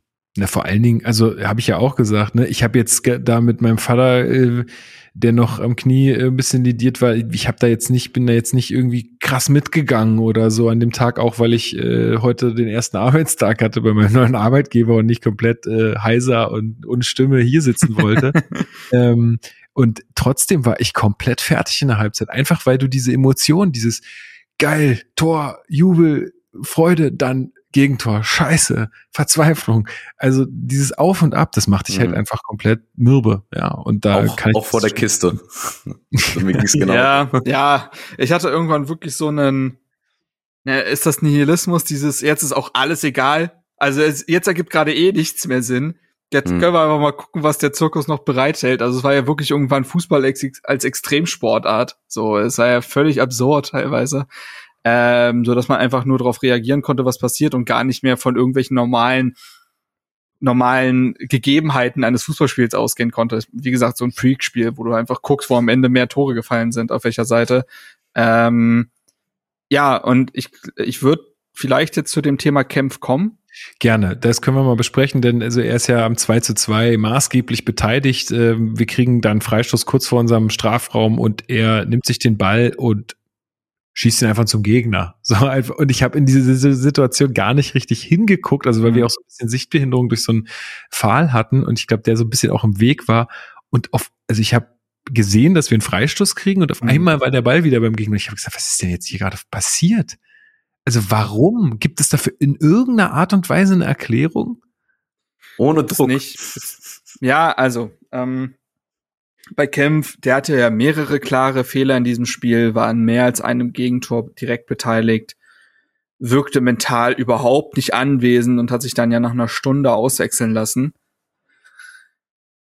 Jetzt weiß man ja im Nachhinein, also es gab ja schon diese Mutmaßung, ob vielleicht der Deadline Day damit zu tun haben könnte, weil man ja um den Umstand wusste, dass Kempf eventuell den Verein noch verlassen möchte, wenn sich die Gelegenheit ergibt und der wieder erstklassig spielen könnte.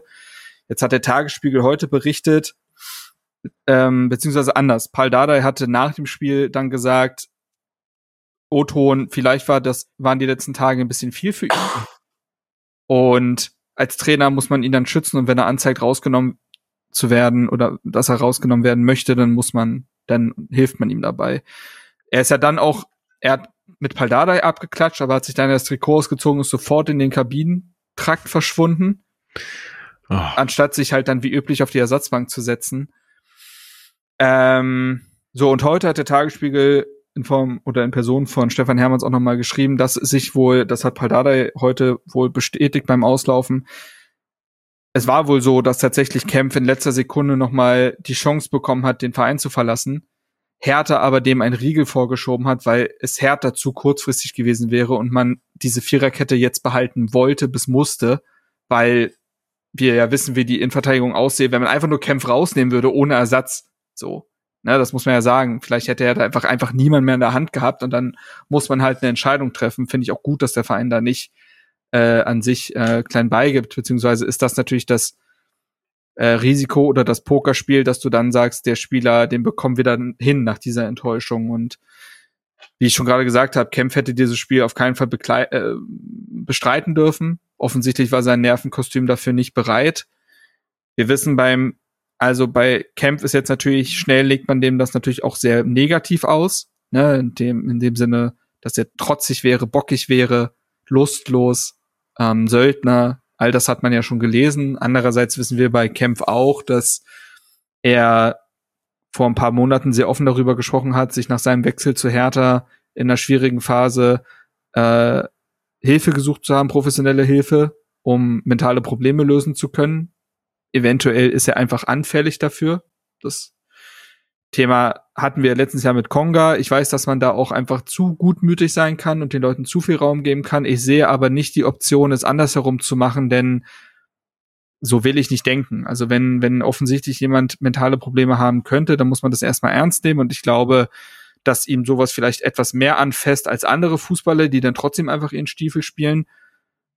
Und jetzt ist aber der Zug abgefahren, jetzt bleibt er in Berlin mindestens bis zum Winter und nun muss er zusammen mit dem Trainerteam und seinen Kollegen den Weg finden, zurückzukommen. Ob das mit einer Spielpause ist oder ähnliches, das weiß ich nicht. Aber da ist jetzt quasi er als Profi-Fußballer, als Berufsfußballer gefragt, da jetzt in den, sich in den Griff zu bekommen. Ich glaube, ein Spiel darf man ihm da erlauben. Das ist bitter, dass es passiert und das ist ärgerlich. Aber ich glaube, wenn Kempf will und kann, ist er ein überdurchschnittlicher Zweitliga-Verteidiger. Und das braucht Hertha auf jeden Fall. Ja, also mein erster Reflex auf diese Reaktion auch bei ihm, dann Trikot ausziehen, direkt in die Kabine gehen und solche Sachen, der wird sich auch sehr über sich selbst geärgert haben, gar keine Frage. Und äh, mein erster Reflex auch, Junge, Lappen, raff dich, was geht? Also nur weil du jetzt nicht wechseln konntest, jetzt so eine Leistung abzuziehen, geht aus meiner Sicht auch gar nicht. Andererseits hüte ich mich jetzt auch davor. Und wir haben es schon oft erlebt, äh, die Spieler lesen das auch, was im Internet so geschrieben wird, sei es jetzt auf Instagram oder sonst wo. Ähm, oder kriegen es mit, weil irgendwelche Blätter es dann halt auch teilweise abdrucken, was bei Twitter und so geschrieben wird. Hm. Hüte ich mich jetzt auch davor, ihn halt einfach rund zu machen, aus den genannten Gründen, die Marc gerade aufgezählt hat. Und wir müssen jetzt halt auch einfach sehen, er ist jetzt unser Spieler. Und es hilft doch Hertha mehr, wenn wir ihn hinkriegen, alle zusammen und auch die Fans, als wenn wir jetzt auf ihn draufhauen. So, das bringt ja auch nichts. Ich kann den Reflex total verstehen und den habe ich auch, dass mich das ankotzt, so, so ein Verhalten, aber eher bringt es doch was, ihm jetzt zu helfen, da durch dieses Tal zu gehen ähm, und dass er nochmal jetzt eine gute Hinrunde spielt und dann vielleicht im Winter sogar vielleicht äh, für ein bisschen Kohle weg ist das äh, würde doch allen Seiten einfach helfen. Deswegen, ja, würde ich da appellieren an alle, eher die Füße stillzuhalten, wenn es da um zu doll äh, zu tolle Kritik geht. Ähm, Kritik ist sicherlich bei dem Spiel angemessen, was das Sportliche angeht, genau, aber genau, man muss es ja nicht verschweigen. Aber nee, aber trotzdem müssen wir ihn halt, halt irgendwie hinkriegen. Ich denke gerade sowas wie Lustlosigkeit, das kann man ihm, glaube ich, erst vorwerfen, wenn sich das in anderen Spielen noch bestätigt. Also seine Leistung war wirklich grottenschlecht. Ja, auch gerade gesehen, Kickernote 5,5. Ich glaube, das sagt alles. Uh. Ähm, wobei Duciak hier auch was. Ich wollte gerade sagen, also. ja, er, aber, er, war einfach anwesend. Ja, das genau. Muss man ihm lassen. Das hat man ihm gegeben. Dann, Körperlich. Ja.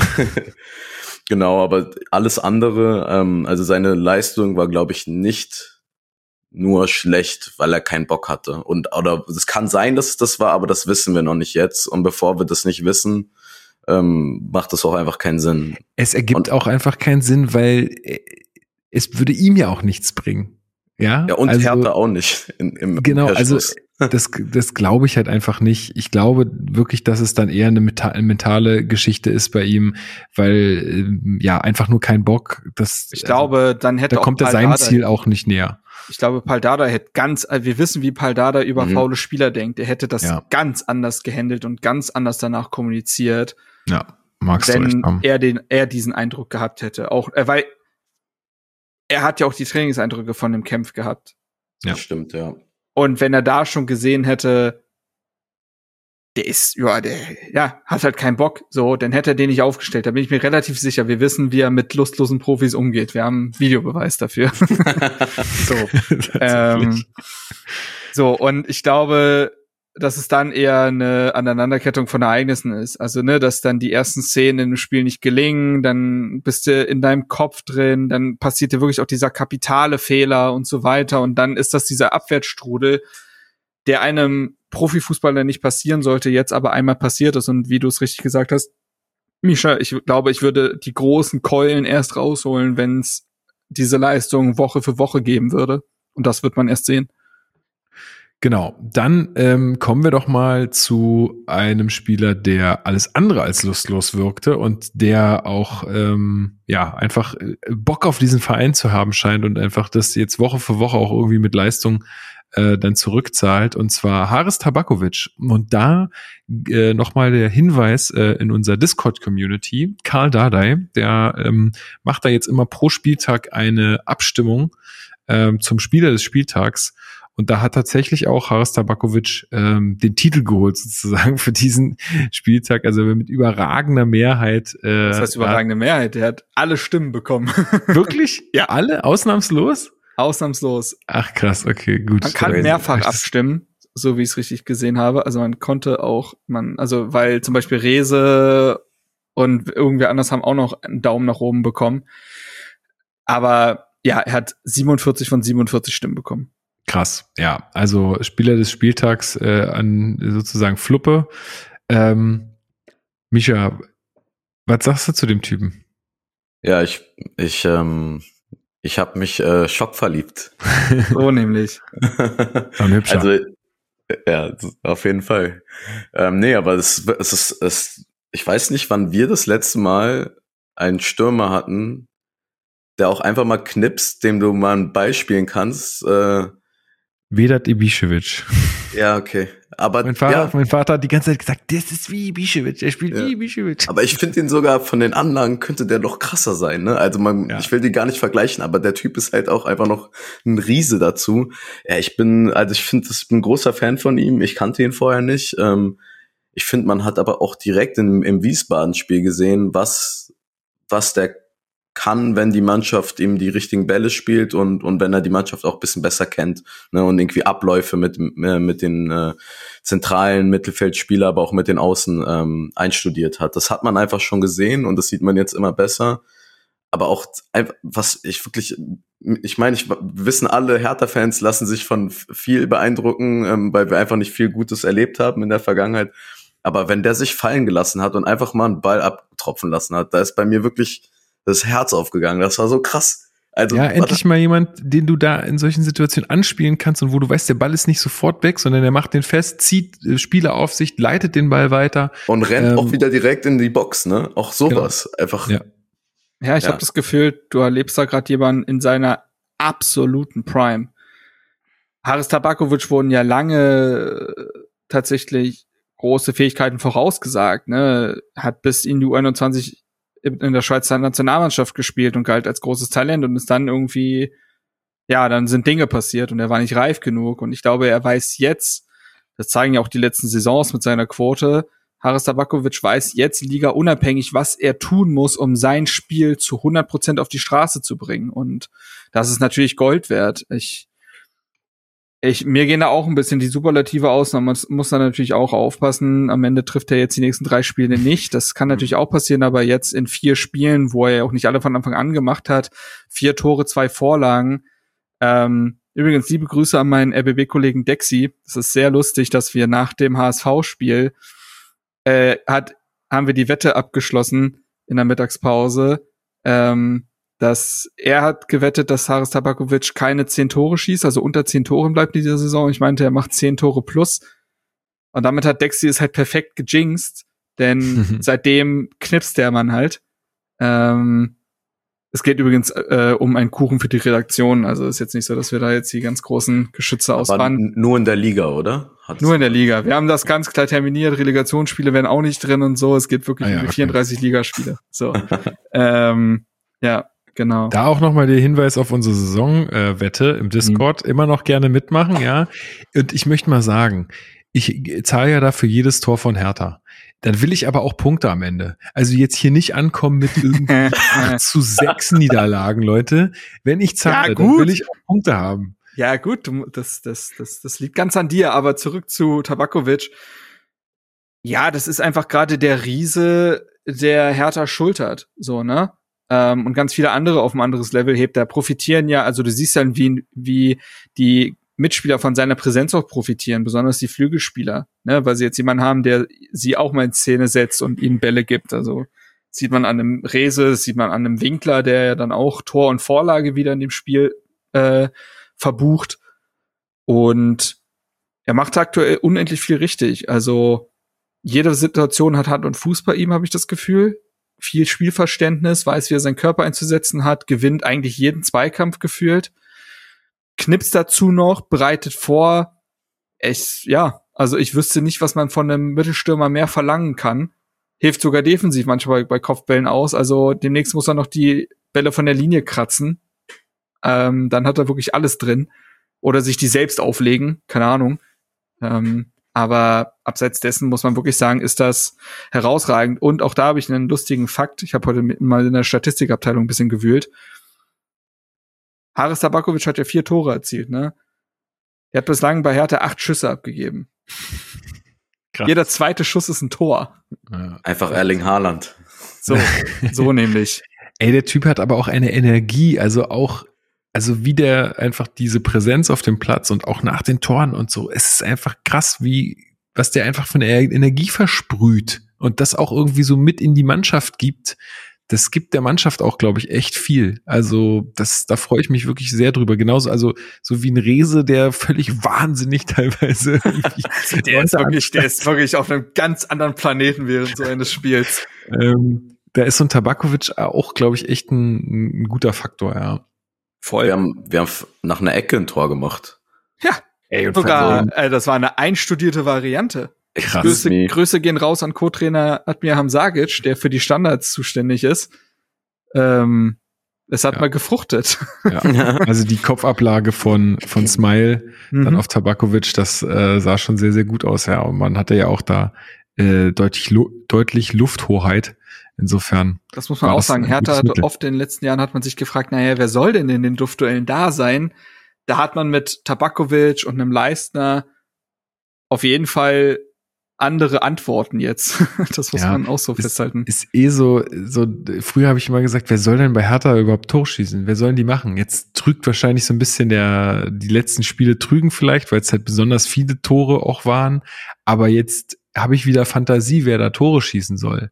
Also, da sind ja mehrere Namen zu nennen, ja. Deswegen, ey, also weiß ich nicht, sei es jetzt äh, Dardai, äh, Winkler, Rese, Tabakovic, äh, Smile, also wer hat da nicht schon alles getroffen jetzt? Das, das sind schon, genau die.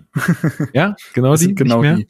Ja, also das ist ja schon schon echt viel, äh, viel nach fünf Spieltagen. Ja. Nee, und ich glaube aber, groß andere Einzelleistungen muss man gar nicht hervorheben. Ich finde, dass nee. Tag Ernst äh, trotz sechs Gegentore wieder einen guten Eindruck gemacht hat. Ich weiß, den einen Ball, wie gesagt, haben wir gerade drüber geredet, den darf er halten, muss aber nicht halten. Dafür hat er andere Bälle herausragend pariert, finde ich. Ja. Ich finde, der strahlt die Aura einer Nummer eins aus. So. Würde ich auch Dieser so Eindruck verfestigt sich mit jeder ähm, weiteren Partie. Und das ist natürlich gerade mit der unklaren Situation rund um Herthas Tor ein riesen Faustpfand. Es hätte auch total sein können, dass Chuck Ernst untergeht. So. Ja. Und dann hätte man echt gucken müssen. Das ist natürlich gerade sehr viel wert. Ähm, Kapownik war schon Schatten seiner selbst, einfach weil er defensiv so gebunden war und Defensive ihm nicht liegt. Das muss man so klar sagen. Da hat er viele Probleme gehabt gegen Cheka. Hm. Das muss man in Zukunft auch wieder mit Absprachen besser lösen, glaube ich. Deswegen hat man ja auch in der Halbzeit auf eine Doppelsechs umgestellt, um auch diese Halbräume ein bisschen besser abdecken zu können, hat aber nicht funktioniert und offensiv hat Kabownik, weil er eben defensiv so gebunden war, diesmal ja gar keine Schnitte gesehen. Also der war ja eigentlich nicht existent. Ähm, ja, aber wenn ich ein Fazit unter diesem Spiel ziehen würde, dann würde ich halt wie gesagt sagen, ja, man darf ein, also es gibt viele Wahrheiten in diesem Spiel. Ja, man darf eine vierfache Führung nicht verspielen und schon gar nicht verlieren. Nein, man darf nicht sechs Gegentore in einem Spiel kassieren. Nein, man darf defensiv nicht so indisponiert auftreten in einer Partie und solche Lücken lassen. So, das ist, das stimmt alles. Und auf der anderen Seite muss man aber eben, wie gesagt, sagen, dass die Offensive anscheinend funktioniert, dass ich finde, dass diese Mannschaft einen anderen Glauben und eine andere Zielstrebigkeit ausstrahlt, dass diese Spiele dazu dienen, auch einen Lerneffekt zu haben, dass man von vornherein nicht davon ausgehen konnte, dass es Punkte gegen Magdeburg gibt und dass ich glaube, also ich glaube, äh, ich vertrete ja immer diese Theorie, dass alles miteinander zusammenhängt in dem Spiel und du eben nicht die einzelnen Teile dir einfach nur angucken kannst. Und in dem Spiel ist halt die Wahrheit für mich, dass mit einem richtigen Mittelfeld, was sich kennt, was ein Spiel unter Kontrolle halten kann, wir gar nicht über solche Defensivpatzer geredet hätten, weil die Mannschaft eine andere Ruhe und Souveränität ausgestrahlt hätte. Und da bin ich gespannt, ob Paldadei diese Balance aus wir schießen Tore, aber kassieren auch nicht allzu viele hinbekommen wird. Und ja. das wird jetzt die Aufgabe für die nächsten Wochen sein. Und das sind aber eher Basics als die großen Fragen und das sollte eigentlich Mut machen. Und da kommt eine Länderspielpause vielleicht auch richtig. Ja, das würde ich auch so sehen. Gerade jetzt auch mit den ganzen Nachwirkungen dieser Transferphase jetzt, also jetzt gerade speziell Kämpf angesprochen, ist das jetzt, glaube ich, wirklich heilsam, wenn da, wenn, wenn sich alle regenerieren können, wenn sich alle einspielen können, wenn man noch viele Gespräche führen kann. Ähm, das kommt jetzt für uns, glaube ich, äh, genau zur richtigen Zeit. Andere würden vielleicht sagen, Mist, jetzt sind wir gerade im Flow äh, und würden gerne weitermachen. Für uns, glaube ich, ist es jetzt gerade zu dem Zeitpunkt wirklich, wirklich ähm, gut. Dann würde ich sagen, machen wir das Spiel an der Stelle zu und kommen zum Ausblick, ähm, ja, wenn wir dann äh, quasi die Länderspielpause hinter uns haben. Am Wochenende wird wieder Fußball gespielt. Wer macht ja. das Rennen? Ich weiß gar nicht, wer spielt denn überhaupt?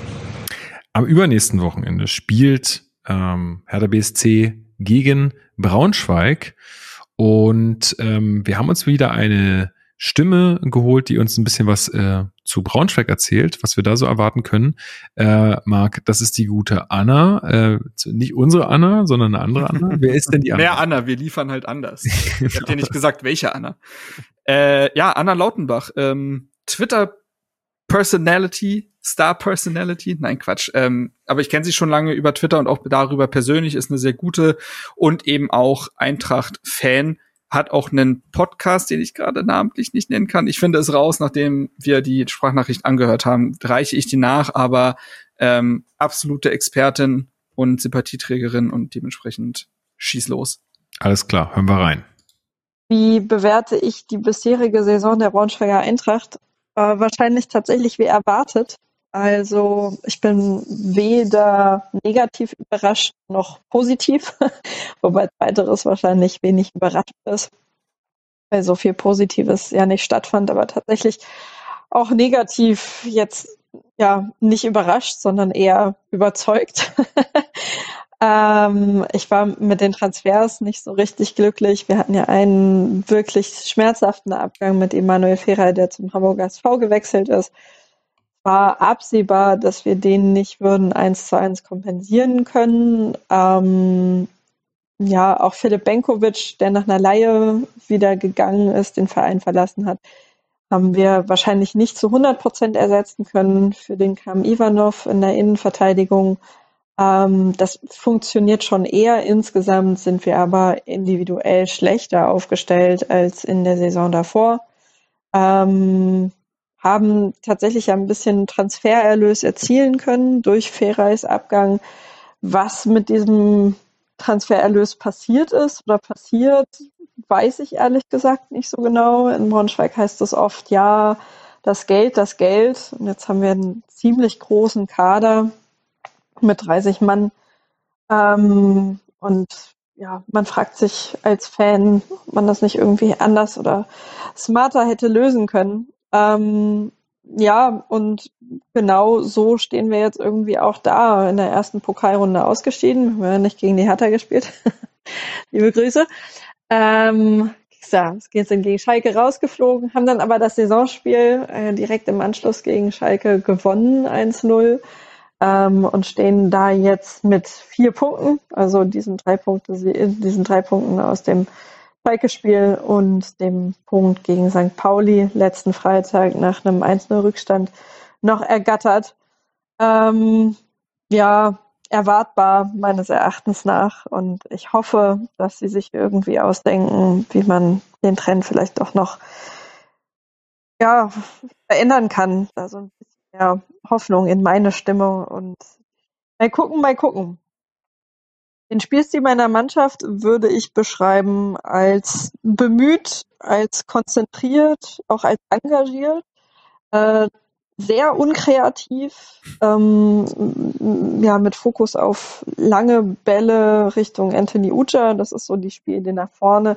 Hinten spielen wir im Moment mit einer Dreierkette, die, boah, also, puh, schlechter funktioniert, als es die Statistik vermuten lässt, meiner Meinung nach. Also äh, wenn sich da Mannschaften cleverer anstellen als die bisherigen Gegner, sieht es, glaube ich, ziemlich düster aus. Insofern auch äh, entsprechend viel Angst, äh, wenn ich mir euer Spiel gegen Magdeburg jetzt am Wochenende angucke, dass es da erheblich oft klingeln wird, ähm, wenn ich mich an das erinnere, was unsere Hintermannschaft da fabriziert.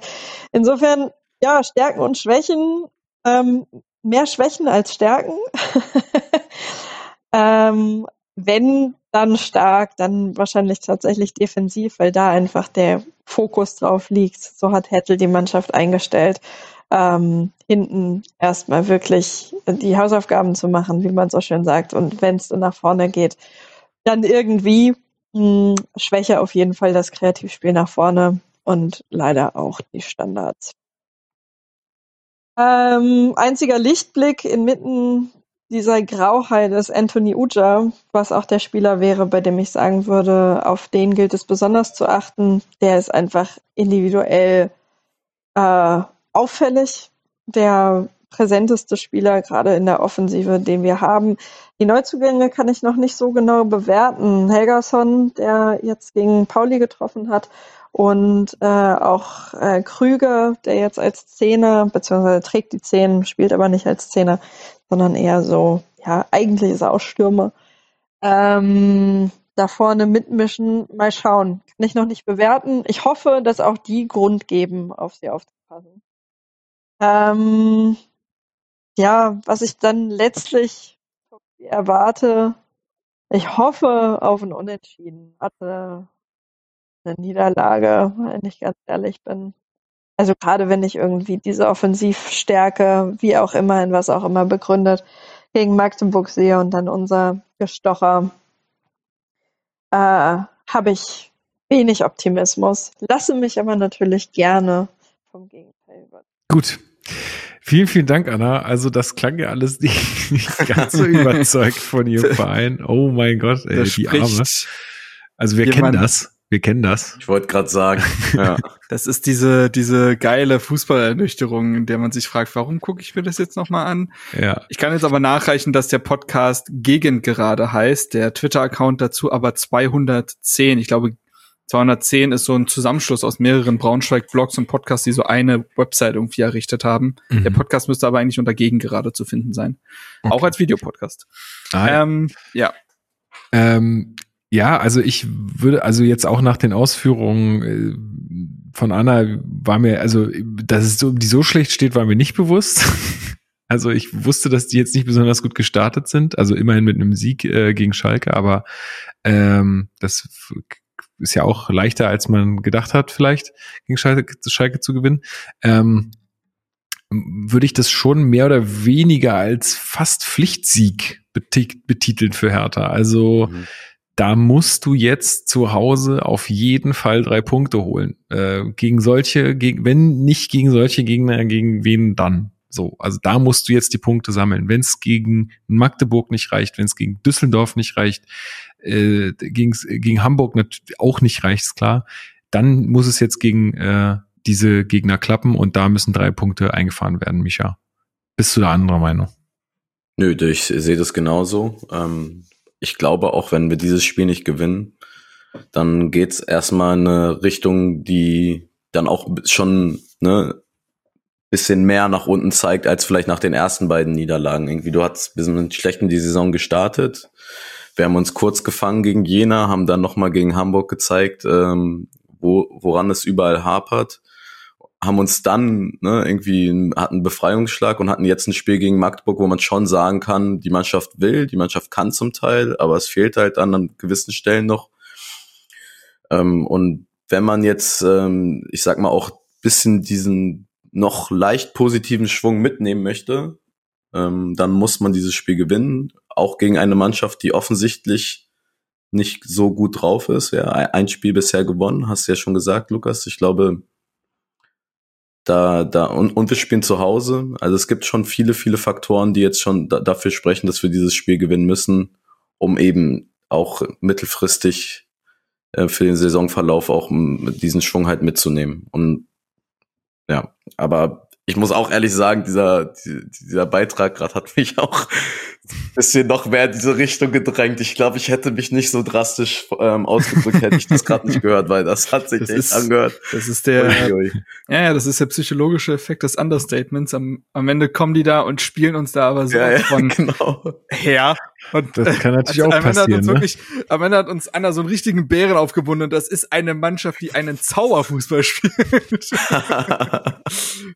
Ja, ja, und dann holen sie noch sieben Spieler, von die sie gerade nicht erwähnt hat, aus dem Köcher und dann geht's los. Nee, ich glaube auch, dass diese, dieses Spiel muss gewonnen werden. Es gibt da kein Wenn und Aber.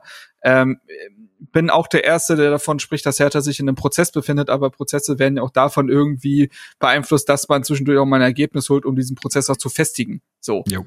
Und wir haben gerade darüber gesprochen, ich glaube, dass die Länderspielpause zu einem sehr guten Zeitpunkt kommt und Paul Dada jetzt zwei Wochen hat, um diese Mannschaft auf dieses Spiel zu eichen und dann muss es reichen. So, Punkt aus, Ende.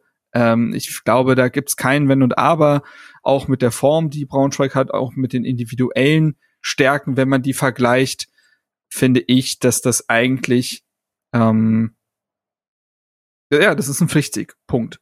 Und dementsprechend, zumal ich habe gerade noch mal auf das Programm geguckt. Du spielst danach gegen Kiel, die gut unterwegs sind. Du spielst dann gegen St. Pauli, die zwar die Ergebnisse noch nicht so richtig holen, aber fußballerisch top unterwegs sind. Die haben bislang einfach nur keinen Knipser, der das, die bräuchten jetzt den Haris Tabakovic, dann wären die vielleicht ganz woanders. Mhm. Spielst dann auf Schalke, ja, und dann in Nürnberg. So. Und Nürnberg ist auch, also so schlecht ist Nürnberg aktuell gar nicht. Mhm. Ähm, will sagen, du musst auch ein paar Punkte einfach hamstern für eventuell etwas schwierigere Zeiten. Und auch allein aus dem Aspekt heraus muss dieses Spiel gegen Braunschweig gewonnen werden. Ja, also was ich noch äh, auch zum, zum Spiel jetzt gegen Magdeburg sagen wollte, ich habe durch dieses Spiel, selbst dass es verloren wurde, habe ich mehr Zutrauen gewonnen, dass man die Klasse halten kann und auch souverän halten kann. Äh, denn tatsächlich geht's in meinen Gedanken nicht um irgendwas anderes, sondern genau darum. Ähm, und ja, aber dafür müssen jetzt halt gegen solche Mannschaften halt dann auch die Punkte her. Gar kein, gar kein Vertun. Das ist richtig. Ich habe, ich bin auch leicht optimistisch, dass das klappt. Also ich glaube, ich glaube, wir werden da äh, einen Heimsieg sehen. So, und da bin ich aber mal gespannt, auch wie die Mannschaft sich präsentiert. Ja. Ob man hm. Nächster wieder dieses 5 zu 0 anpeilt oder diese geistige Frische und Reife mitbringt, vielleicht dann auch einfach mal ein 2 zu 0 über die Zeit zu bringen und am Ende ist nichts angebrannt. Genau. Ja, wird der nächste Charaktertest auf jeden Fall für die Mannschaft, wie sie auch mit so einer Situation jetzt umgeht, weil sie ja wissen, dass sie zu Hause spielen, dass Braunschweig schwach gestartet ist, dass sie ihre Probleme haben, ähm, dass jetzt die Erwartungen da sind. Ähm, da bin ich gespannt, wie sie damit umgehen. Geht alle hin, feuert äh, das Team an, das kann nur helfen.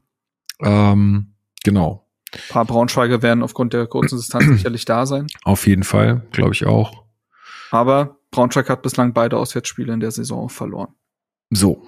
Und wer verliert schon gegen Magdeburg? Also. Genau. Haben wir sonst äh, noch was auf dem Zettel für heute? Außer die Songs, die ich gerne noch auf die Playlist setzen würde. Denn heute setze ich mal zwei Songs auf die Playlist. Zwei. Gleich zwei. Krass. Zack und zwar zum einen, zum einen natürlich Scooter mit Hyper Hyper, so wie wir das vorhin gesagt haben. Ey, komm, Banger muss, muss rauf. Mhm. Und ähm, von äh, Casey and the Sunshine Band, Give It Up, gibt's ne, gibt's nicht eine schöne ähm, härter Fangesang dazu. Mhm. Ähm, kennt ihr vielleicht? Schalalalalalala. Hertha. Ah, okay. Okay. Wurde viel, wurde viel gesungen und angestimmt äh, in Magdeburg. Das hat mich sehr gefreut, mag ich sehr gerne. Deswegen kommt der auch auf die Playlist. Finde ich gut, finde ich gut. Gut. Misha, es war mir eine, ein Fest, äh, die Premiere mit uns beiden. Sehr schön. Vielen, vielen Dank. Kann ich nur zurückgeben. Sehr gut, cool. Vielen Dank, äh, dass du äh, dabei warst, auch noch so zu so später Stunde. Ja, ich muss das Ganze ja jetzt noch irgendwie schneiden und raushauen. Deswegen, ähm, ja, schön, dass wir das jetzt in rund zwei Stunden besprochen haben hier alles. Marc, wie auch, äh, wie immer auch dir vielen Dank. Freue mich auf unsere Q&A-Folge zusammen. Ich auch. Das wird bestimmt ganz, äh, ganz lustig. Ähm, ja, dann äh, würde ich sagen, hören wir uns nächste Woche mit euren Fragen, die ihr ähm, entweder im Discord abgeben könnt oder, ähm, wie gesagt, unter dem YouTube-Video zu dieser Folge, was ähm, sehr wahrscheinlich am Dienstag, spätestens wahrscheinlich dann Mittwoch Vormittag äh, erscheint. Und ja, wünsche euch allen eine wunderbare Woche. Bleibt schön gesund, holt euch kein Corona. Nochmal gute Besserung an Marco, Marco äh, an dieser Stelle. Und ähm, ja, Hái. Hái. Hái.